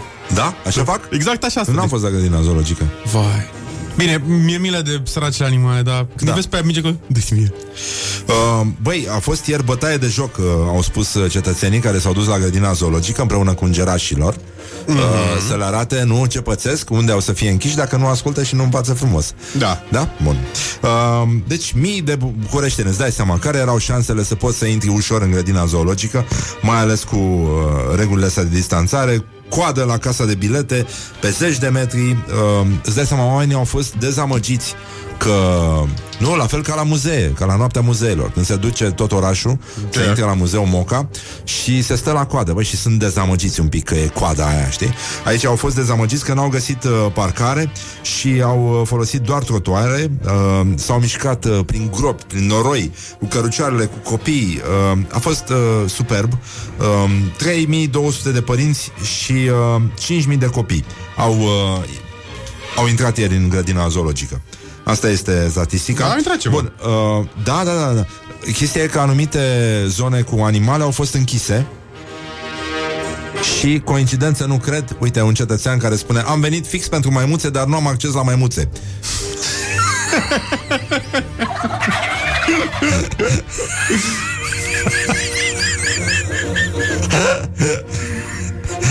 Um, Bun Erau, uh, îți dai seama uh, Voci din astea prin copaci Că s-au montat boxe prin copaci Și le spuneau angajații grădinii zoologice Oamenilor să păstreze distanța Să asta, știi? Păstrează distanța! Da Uh, evident, nu. Uh, cozile la așa, uh, și că nu ne nu mai imaginat că sunt atâția iubitori uh, de animale. Și uh, și de fapt, dacă ne gândim că s-au deschis azi și terasele, i-a determinat să vină și la noi. Uh, bun, s-a venit și poliția, a blocat uh, intrarea acolo. Uh, Mulți au, îți dai seama că au și plecat și s-au dus în pădure și au făcut uh, picnic și uh, îți dai seama că nimeni nu se gândește la chestiile astea, adică nu, nu e ca și cum ar sta cineva să, să organizeze chestia, dar uh, îți dai seama, animalele se pare că s-au, s-au mirat oarecum că, că fac mai urât decât ele după doar două luni de izolare. Asta ar fi prima concluzie a chestii. Și în legătură cu cetățenii uh, uh, Uh, uite, un ascultător ne întreabă domnul care nu a reușit să vadă mai mulțele e taximetrist cumva. Uh, dar, uh, nu, nu, nu, nu, e mai simplu sfatul Morning Glory în cazul în care chiar se dorește să se vadă mai mulțele, că e... Nu? Da. E un lucru frumos să, să vezi mai multe în viață. Uh, este foarte simplu. Frați români, uite, vă recomandă Morning Glory. Mergeți, domnule, dați o tură prin centru vechi. This is Morning Glory at Rock FM. What the duck is going on? Morning Glory, Morning Glory Unde sunt vara? Schiorii Bonjurică, bonjurică, pur și simplu Iată, mai este un minut și va fi ora 9 și 9 minute Timpul zboară repede atunci când te distrezi Și uh, singura concluzie de până acum Uitându-ne și la vremea de afară Este că Numai probleme. Uh, nu, pardon. Nu ne mai facem bine. În sensul ăsta. Deci, în concluzie, suntem... Uh, iată, avem vești extraordinare din Congo. Uh, se pare că începe ușor uh, o epidemie de Ebola. A? Avem izolete. Cine are izolete acum? Cine are izolete? Bine, Doamne ferește de, de Ebola, nu... Praf în ochi. De fapt, despre asta este vorba, nu vor să ne, vor să ne prostească în continuare. Dar uh, noi rămânem, uh, rămânem pe fază, toată lumea este trează în uh, organizația de bază și...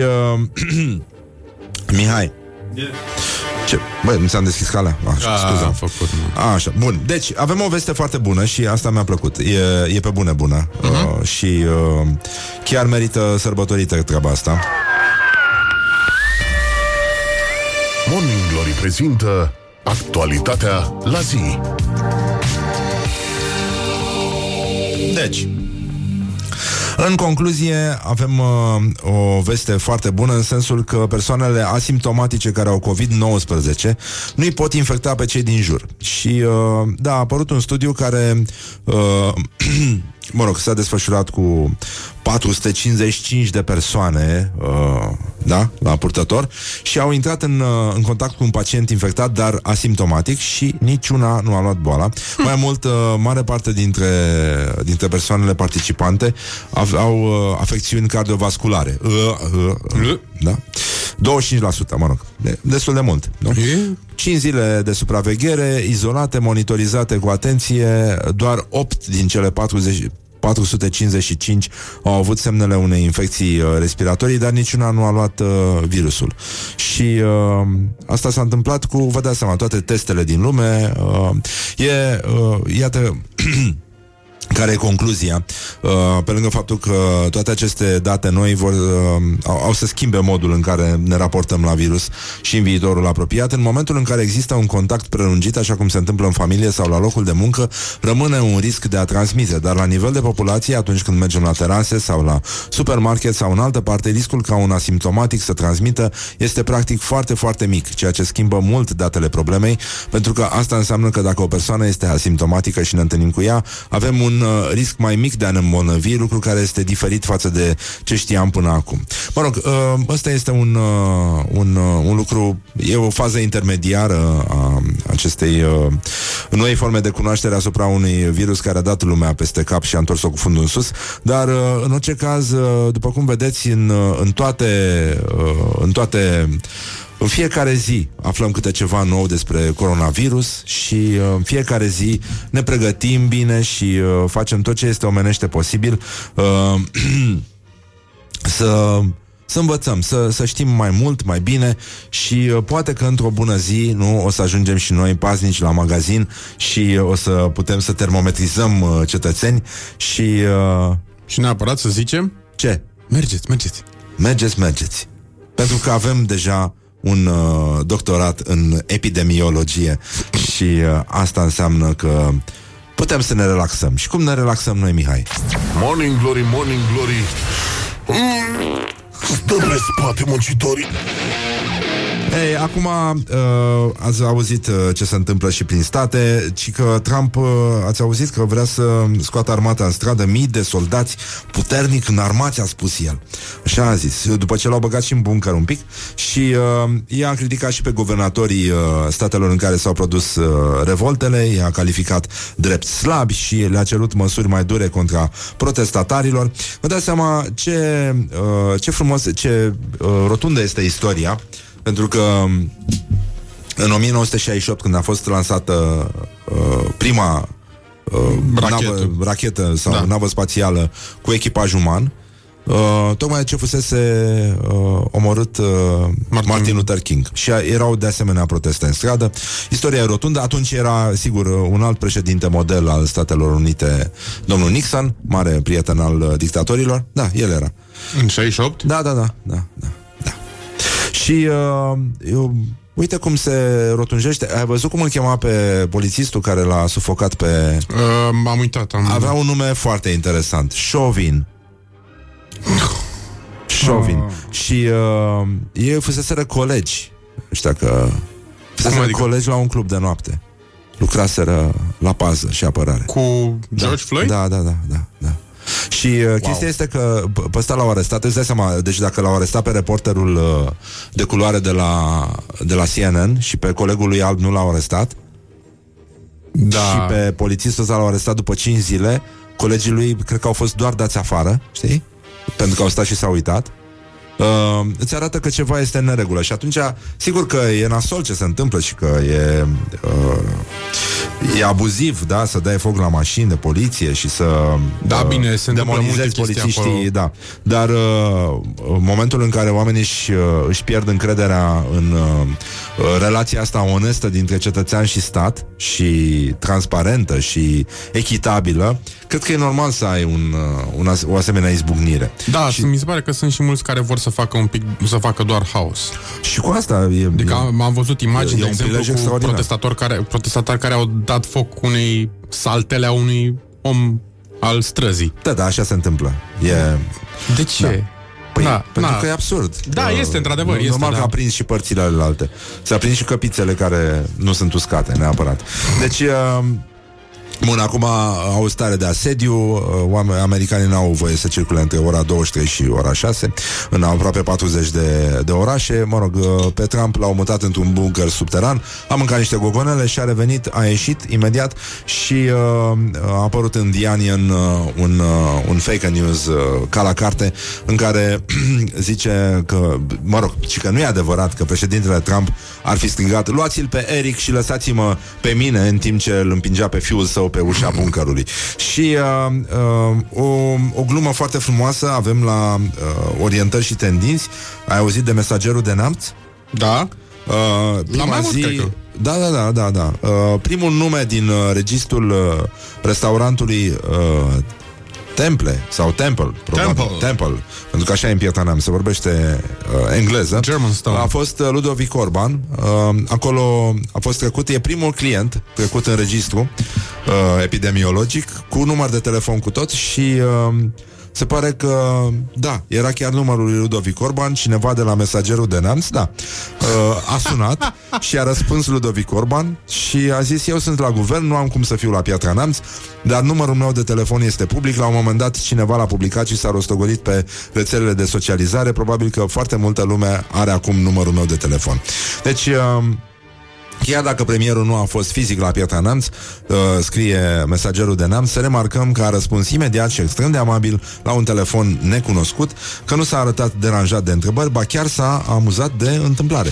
Și uh, e adevărat că zici că lucrează pentru un, uh, un post din ăsta de televiziune despre viața animalelor, că uh, prea e mult entuziasm și nu s-a bucurat și uh, îți dai seama că mai e și uh, sentimentul ăsta că totuși n-a, nu s-a tăvălit de râs sau cum ar fi uh, uh, cum ar fi făcut, uh, cum ar fi dansat el. Îți dai seama dacă auzea că e de la uh, mesagerul de neamț.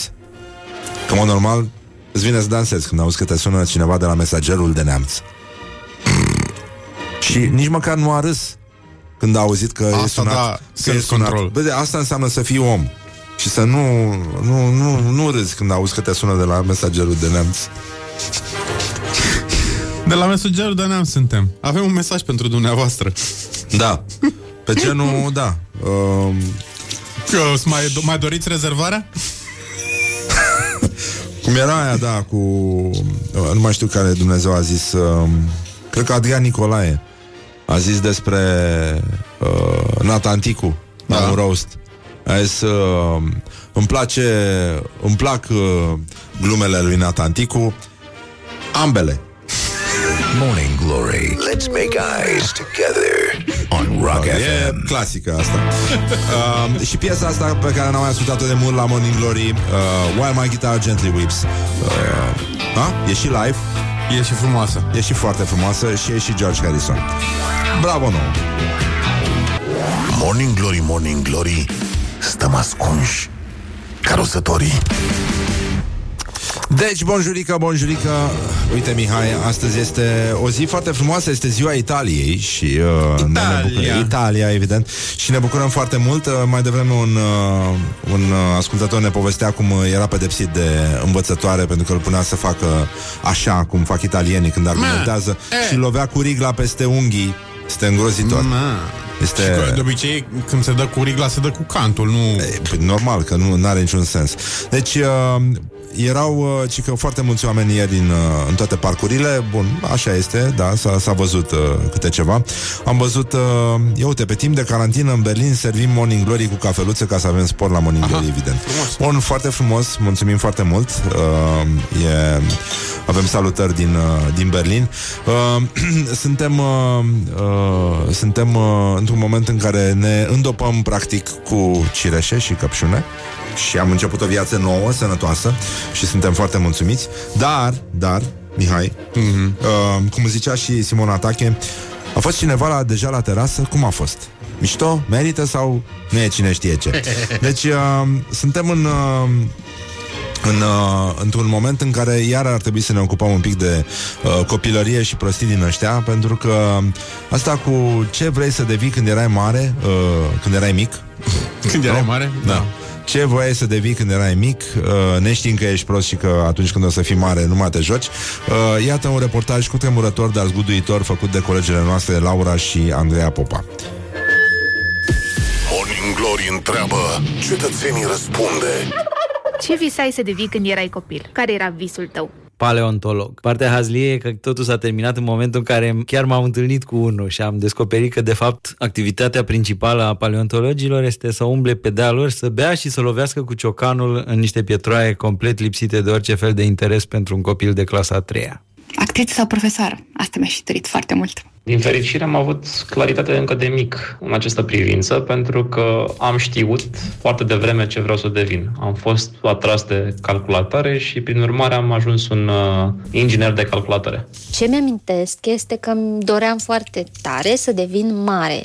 Nu știu de ce, mi se părea fascinant să fii adult Când eram mic, visul meu era să devin ori cowboy, ori uh, indian. Ce să zic, înclinam un pic mai mult spre partea cu indienii. Aveam marc, aveam multe chestii speciale cu pene pe care mi le puneam pe cap. Eram bine de tot. Cel mai frumos vis era să devin musafir. Îmi plăcea foarte tare să merg în vis.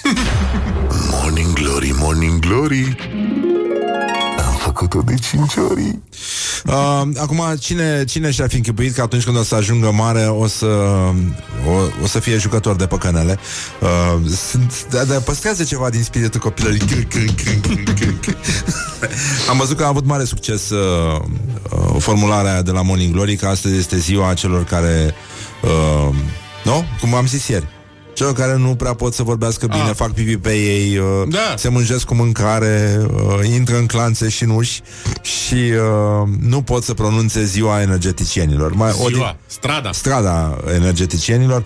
Uh, e adevărat, e o definiție mai frumoasă a copilăriei, rar s-a auzit, dar uh, industria păcănelelor își, uh, își revine foarte, foarte greu.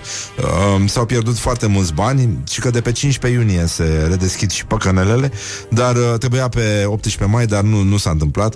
Uh, pariurile tradiționale sunt o obișnuință, spune un domn care se ocupă de chestia asta, o obișnuință pentru pasionații de, de jocuri de noroc, ci, dar nu ai cum să pui la masa de ruletă un client la un metru și jumătate pentru că mai vin doi clienți la masă, e faliment curat. La păcănele poți să pui plexiglas între aparate, uh, dar la mese ca să pui plexiglas sunt costuri uriașe, mai, mai mult sunt și săli mici în care nu ai loc să pui aparatele la un metru și jumătate unul de celălalt. Alți bani pierduți. Bun, spune domnul Sorin Constantinescu, consilier al Guvernului României în domeniul jocurilor de noroc. Și uh, Vă dați seama că se lucrează mult pentru revenirea populației uh, în sările de păcănele și uh, o să avem așa, fii atent, Mihai. Deci, dacă vrei să mergem într-o zi la păcănele, ai fost vreodată? Nu, Nu, îmi pare nici eu. rău. Da. Nu. Bun, N-am deci fost avem la în primul casino. rând, trebuie să avem covor dezinfectant. 2. Toți cei care vor intra în agenție trebuie să se dezinfecteze pe mâini. Agenție? Agenția de pariuri, nu? De, de păcănele. Agenție de păcănele. Dar uh, trebuie să li se ia și temperatura. Uh, pot să intre doar cu mască și nu va fi dată jos până la părăsirea locației. Programul de funcționare va fi mai scurt, dar cu mai multe ture, cel puțin uh, două. La intrarea în tură tuturor angajaților le va fi măsurată temperatura, maximum 2 clienți în același timp la coadă la depunerea biletelor, uh, distanțare 1,5 metri, afișe informative, la mesele pe care clienții își completează biletele pentru pariuri va sta numai câte o persoană și nu se uh, permite... Băi, moare industria chibiților. Deci n-au voie ăștia care staționează uh, aiurea în uh, sala de joc. Păi da, da, uite în parc, apropo, în 5 minute, uite, n-am trecut până 5 minute să văd ce se întâmplă acolo. Da, și uh, timpul de staționare în agenția de pariuri a unei persoane va fi de maximum 5 minute. Păi, nu știu cât de repede se poate mișca Viorelis. Uh, hai să ne gândim la chestia asta. Sunt și veterane ai jocurilor de noroc care se Oh. mișcă puțin mai greu. Eu cred că când, e atunci când vine vorba de păcănele, știi cum dă în ele? E adevărat și chestia asta, nu-ți vine să te miști repede. De ce? Nu-ți vine, e, e ca o noapte de dragoste. Hai nu, că nu doar poți nu e să, matematică. Nu poți să o termini așa repede. Uh, După 3 luni de pauză, crede-mă că o termin nu repede. mai e așa de multă poluție, Mihai, uh, oricum. Uh, s-a mai curățat și atmosfera. E, e super ok. Dar, oricum, îți dai seama că ăștia care pierd la păcănele uh, pot fi foarte norocoși că n-au luat COVID. Da. Se pot considera uh, destul de norocoși în felul lor. Și... Uh, mai mult decât atâta, cred că uh, se pot considera foarte norocoși în momentul în care au, uh, de exemplu, cum să asculte în concluzie aici la Morning Glory pe uh, ce mai zice domnul Radu Paraschivescu, nu l-am mai auzit de mult, așa că îl vă lăsăm cu Radu Paraschivescu și revenim cu piesa pe care am tăiat-o din greșeală mai înainte de la George Harrison, While My Guitar Gently Weeps. Don't carry me with a little sugar. Wake up and rock. Mancațiaș. 6. Psst, vorba vine cu Radu Paraschivescu. Bine v-am regăsit. Recursul la clișee este una dintre modalitățile perverse de urățire a exprimării. Clișeele nu au nimic suspect gramatical, nu conțin erori sau orori lexicale, confuzii de termeni sau buclucuri ortografice. În schimb, au un fel neplăcut de a asfalta limba și de a face din ea o sumă de platitudini recitabile oricând, cu mintea pe pilot automat. Tocmai de aceea am spus despre clișee că sunt trandafirii de plastic din vaza unei limbi și că folosirea lor abuzivă transformă limba în care comunicăm în ceva ce am numit româna cu fixativ. Un caz aparte în arhitectura clișeelor îl reprezintă perechile de enunțuri care se desfințează reciproc. De exemplu, prima impresie contează și ultima impresie contează. Fiecare dintre aceste clișee îl anulează pe celălalt. Și totuși, ambele rezistă pe baricadele limbii de plastic și sunt folosite vârtos. Prima impresie contează este de fapt o absurdă invitație la lene. Dacă ar fi să luăm de bun acest clișeu, înseamnă că un scriitor ar trebui să scrie o singură carte bună, pe cea de debut, iar o echipă de volei n-ar avea de câștigat decât primul meci din campionat. Prima impresie fiind bună, succesul ar veni de la sine în ambele cazuri.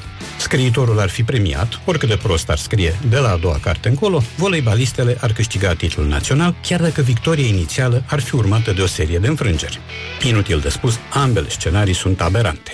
În ceea ce privește clișeul ultima impresie contează, el poate fi valabil doar pentru amnezici sau ramoliți. Nu poți să judeci sau să apreciezi pe cineva doar în temeiul ultimului gest sau al ultimei vorbe. O patinatoare nu va primi o notă mare dacă își va încheia exercițiul cu o săritură formidabilă după trei căzături. Un ministru nu va scăpa de remaniere dacă după 8 decizii proaste va lua o decizie bună, iar un criminal nu va fi iertat dacă va depune flori la mormântul victimei pe care a hăcuit-o cu satărul. Împreună, aceste două clișee sau platitudini încearcă să ne inducă ideea că totul se reduce la un joc al aparențelor. Ar fi periculos să credem așa ceva, știut fiind că de multe ori jocul impresiilor provoacă moartea realității. De contat nu contează nici prima, nici ultima impresie. Lucrul cu adevărat important e ce faci între impresii. Cum muncești, cum te porți, cum gândești, cum trăiești. Restul e vorbărie de doi bani. Sau praf în ochi. Asta a fost. Până data viitoare, vă doresc să cădeți în limbă după română. La revedere! Vorba vine, dar mai și pleacă. Cu Radu Paraschivescu. Morning Glory, Morning Glory Ce mișcări au dirijorii Bonjurică, bonjurică, sper că e toți bolnavi sănătoși și că v-ați îmbrăcat bine și vă pregătiți pentru urgia de afară. Plouă, e norat, o să bată vântul, o să ne stropească ăștia pe burtă dacă nu suntem atenți și, în general, este ultima zi în care mai puteți contesta amenziile în cazul în care v-a prins ăștia fără declarație la voi în perioada de stării de urgență. Este ultima zi în care se pot contesta Uh, o parti- nu, particele din, uh, din cele 130 de milioane de euro uh, pe care le-au uh, oferit uh, pe formularul ăsta, pe procesul verbal de contravenție autoritățile în perioada asta. Bun, deci în concluzie, uh, totuși e urât afară, e cum e. Bă, frate, dar plajele au început să se umple, ceea ce este un, o veste foarte frumoasă. Nu crede lumea în virus, uh, spun oamenii. Acum, uh, sigur că mulți au preferat, uh, ca de obicei, uh, preșul ăsta pe care stăteau în mod tradițional, ceașaful. Și uh, e... Ce o prefer așa frumos? Știi cât e un șezlong pe zi? Uh, stai să mă gândesc, pe zi? Da. Depinde de stațiune. Dar uh, mamaia încolo cât? 50 pe de lei pe zi? 40, cică. Da. Acum. Acum, da. Dar uh, weekendul viitor, pentru că e Duminica Rusaliilor și sunt uh, foarte multe rezervări, uh, va fi destul de multă agitație, zic eu. Da. Bun, uh, lumea nu crede în virus, nu se păstrează distanțele, Opa. evident, uh, am, am mai văzut o... A? Ia uite, și că... Pasajul loserului e blocat. Păi și noi ce facem? Păi da, Stai, chiar nu, așa? Nu se poate. Nu, nu, nu, nu. Stai că voiam să, să ne jucăm uh, de an altceva. Acum, uh, îți dai seama, de 1 mai n-am avut noroc. Uh, acum de 1 iunie iarăși n-am avut noroc că, na, dar de Rusalii pentru că noi îl iubim foarte mult pe Dumnezeu cred că Morning Glory o să aibă noroc. Un pic de noroc merită și Morning Glory că tare greu a fost să ajung aici dar voiam să vorbim un pic despre jocurile copilăriei să prelungim un pic ziua de ieri și să vedem ce, ce mai putem uh, înțelege din, Hai, pui, uh, din chestia asta da. și anume care erau jocurile copilăriei? Continuăm cu aceste reportaje cu tremurătoare dar zguduitoare făcute de Laura și Andreea Popa și uh, ascultăm câteva povești, povestiri, amintiri. Dacă vreți și voi să ne împărtășiți la 0729001122 amintirile voastre legate de felul în care vă jucați, nu așa? Cu bețe, cu uh, foarte aproape de oamenii peșterilor, uh, care și eram de altfel, într-un anumit sens, dar iată ce spun ascultătorii uh, la Morning Glory. Morning Glory întreabă Cetățenii răspunde Care erau jocurile preferate ale copilăriei? V-ați ascunse la rațele și vânătorii fotbal, jucam mult fotbal. Dar v-ați ascunse la noaptea, vara, prin păpușoi, era sportul nostru preferat. Telefonul fără fir și elasticul. V-ați ascunselea și cu siguranță cățărat un copaci. V-ați ascunselea și țară, țară vrem ostași. Jocurile preferate erau de cele mai multe ori chestii care aveau treabă cu imaginația. Ne prefăceam că suntem orice ne bubuia prin cap. Cred că imaginația era principala jucărie pe care o foloseam, pentru că nu eram limitat de un joc anume. Puteam să ies pe Maidan, să joc fotbal, să jucăm de fața ascunselea, să jucăm diverse jocuri de grup și la fel de bine puteam să mă descurc și singur. Când eram copil îmi plăcea să mă joc cu păpușile și pe vremea mea păpușile n-aveau păr, aveau o formă de plastic, așa că îmi plăcea să le fac păr cu sându-le pe cap cu ață și coac. Morning glory, morning glory Eu sprășit Sau cartofiuri Bă, dar unul n-ar zice, un Counter-Strike, un The Sims măcar să, Starcraft, un ceva. să, să-i lași pe ea să facă pipi. Bă, ei, mai ții minte? Te-ai, te-ai, te-ai jucat Eu Sims? nu, nu m-am jucat, foarte puțin m-am jucat, dar da, știu. Și E- începeau să era- aibă muște pe lângă în jurul lor. Da, da, da, da, frumos, arătau ăsta. foarte urât. Uite, cineva spune un joc frumos, aruncam cu bețe de schiuri în zăpadă până mi-am dat unul în cap.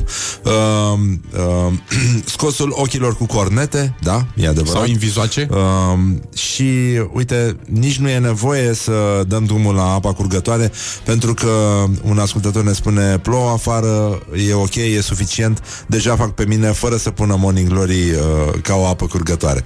Da, și noi vă mulțumim foarte mult. Uh, deci, ce, ce avem Nu, noi nu, nu, aici? nu. Nu? Nu, nu. nu. Aici. Jucam uh, cuțitaș, adică trebuia să aruncăm cuțitul să înfigă în pământ din diverse poziții. Și nu e din Brăila, da. Știu, mă rog, am cunoscut și eu jocul ăsta, dar uh, cred că mai, mai sunt uh, jocuri foarte frumoase care se pot practica, mai ales pe plajă. În primul rând, uh, cerșitul de mâncare, dacă ești copil mic, eu din asta trăiam uh, când mergeam cu ai mei la mare. Eram peste tot unde se mânca. Eram uh, nelipsit. și, nu, stăteam și mă uitam uh, A, privirea de, Galeș. câi, de câine de la bătut de soartă. Da. Și, uh, și de cele mai multe ori și mâncam. Nu. Uh, da. Jucam portofelul. Portofelul nu știu cum era. Se făcea din, copert, din coperta de caiet sau de manual. Da.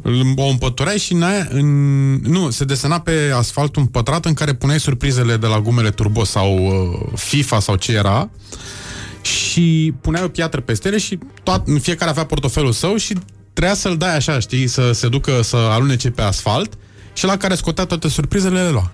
Era un fel de barbut, să zici, nici nu știu cum vrei Ah, să zici. ok. Mamă, mamă, câte, da, portofele, câte colecții. Da. Pe, ju- ne jucam asta cu o bucată de plumb. Știi că noi ne, noi ne jucam cu plumb.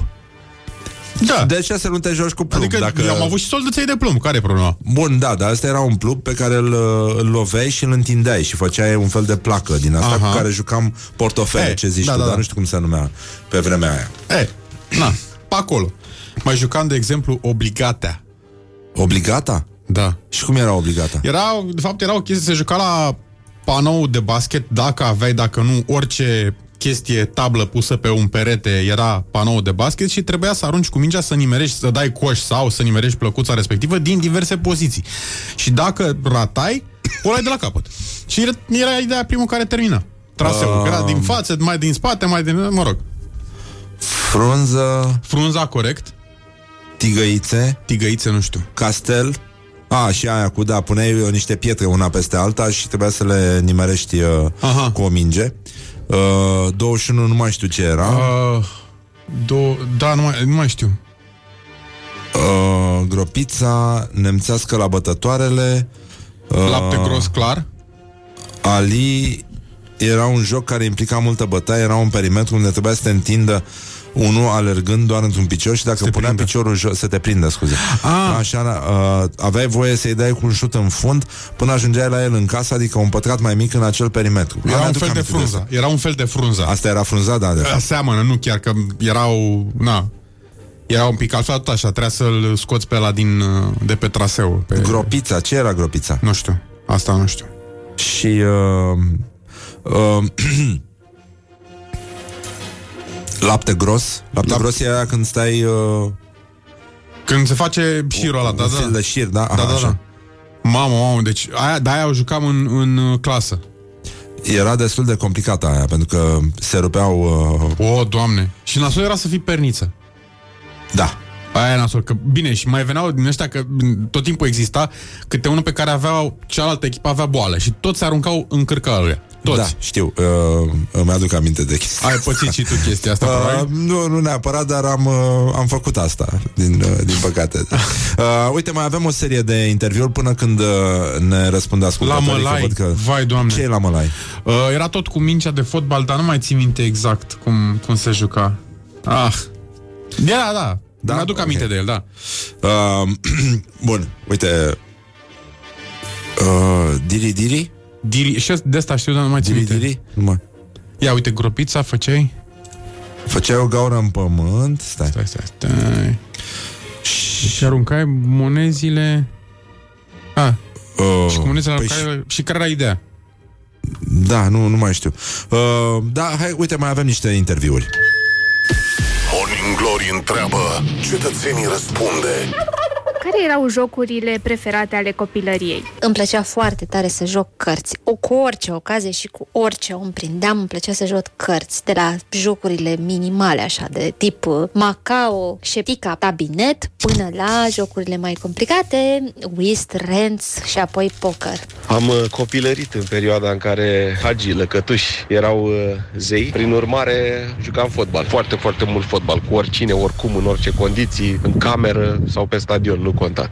Îmi plăcea să mă joc uh, frunza. Jucam până seara târziu când se întuneca și urla mama după mine de la etajul 9 să trec în casă. Elasticul, coarda, lapte gros, tenis de câmp la perete și, bineînțeles, jocul preferat de toate fetele, flori, fete și băieți, mașinuțe, cântăreți, Nu știu dacă copiii din 2020 se mai joacă rațele și vânătorii sau lapte gros și chestii de genul ăsta, dar uh, mi-amintesc că eram foarte bun la călcatea. Morning Glory, Morning Glory, rațele și vânătorii.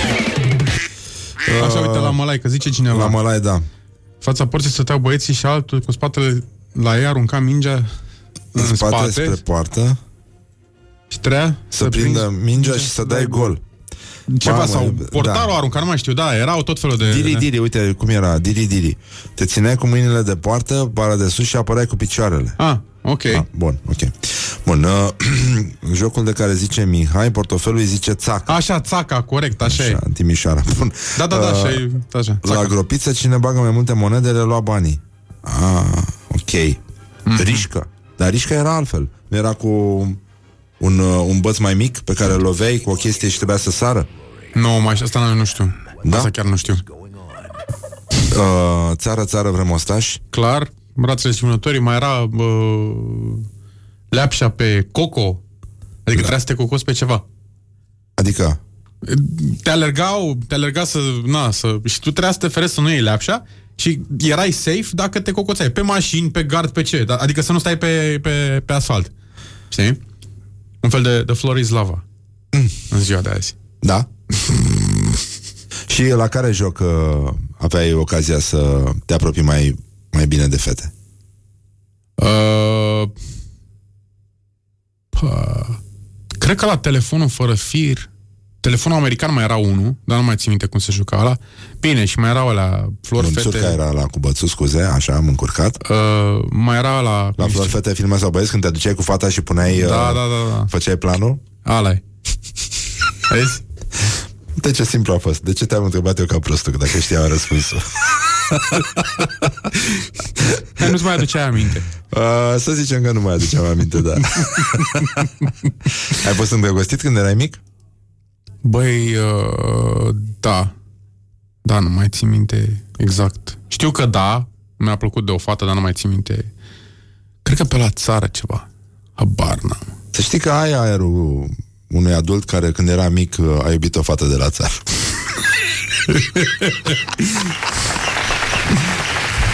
Și ne jucam de Dallas. Vă jucați de Dallas? De Dallas, da, da. Și tu cine erai? E, că... oh, scuze.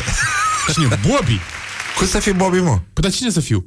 Jereu? Erai Ray? Ray era bărbatul adevărat. A, mă, că și Bo- na, Bobby, mă. Erai Bobby? Bobby. Păi și tu pe cine iubeai?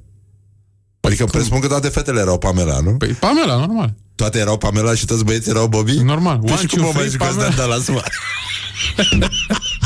Fiecare cu Dallasul lui. Bun.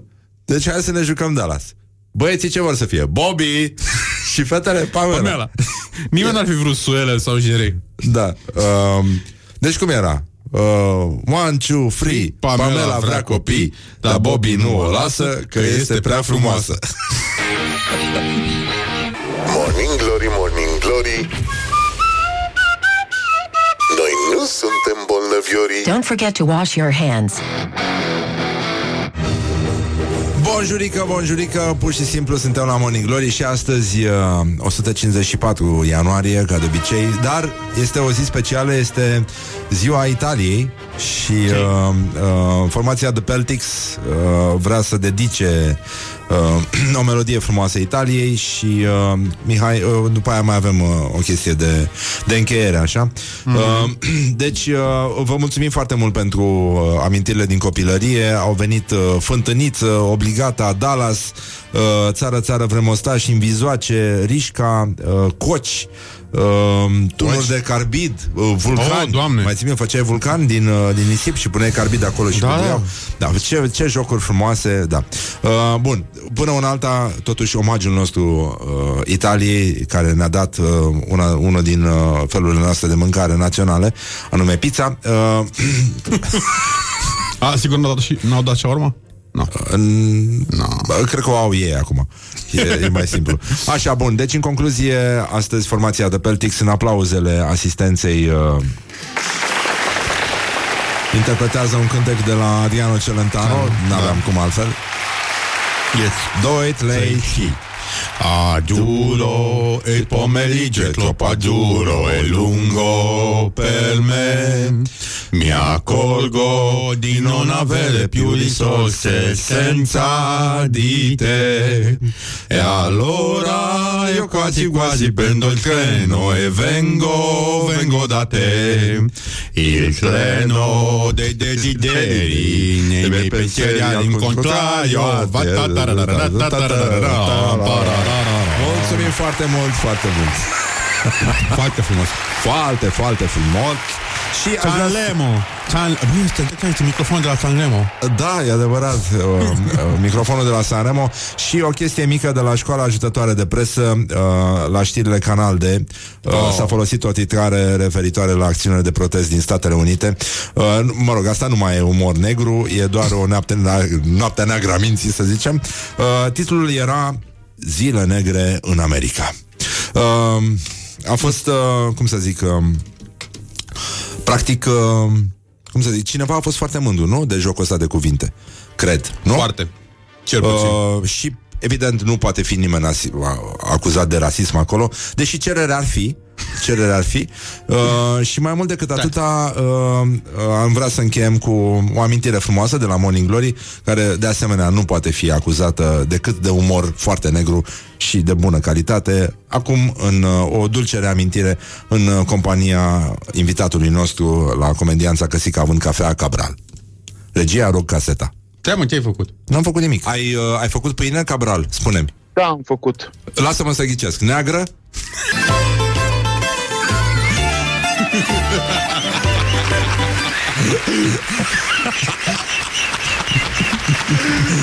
Unul din marile succese ale pandemiei aici la Morning Glory.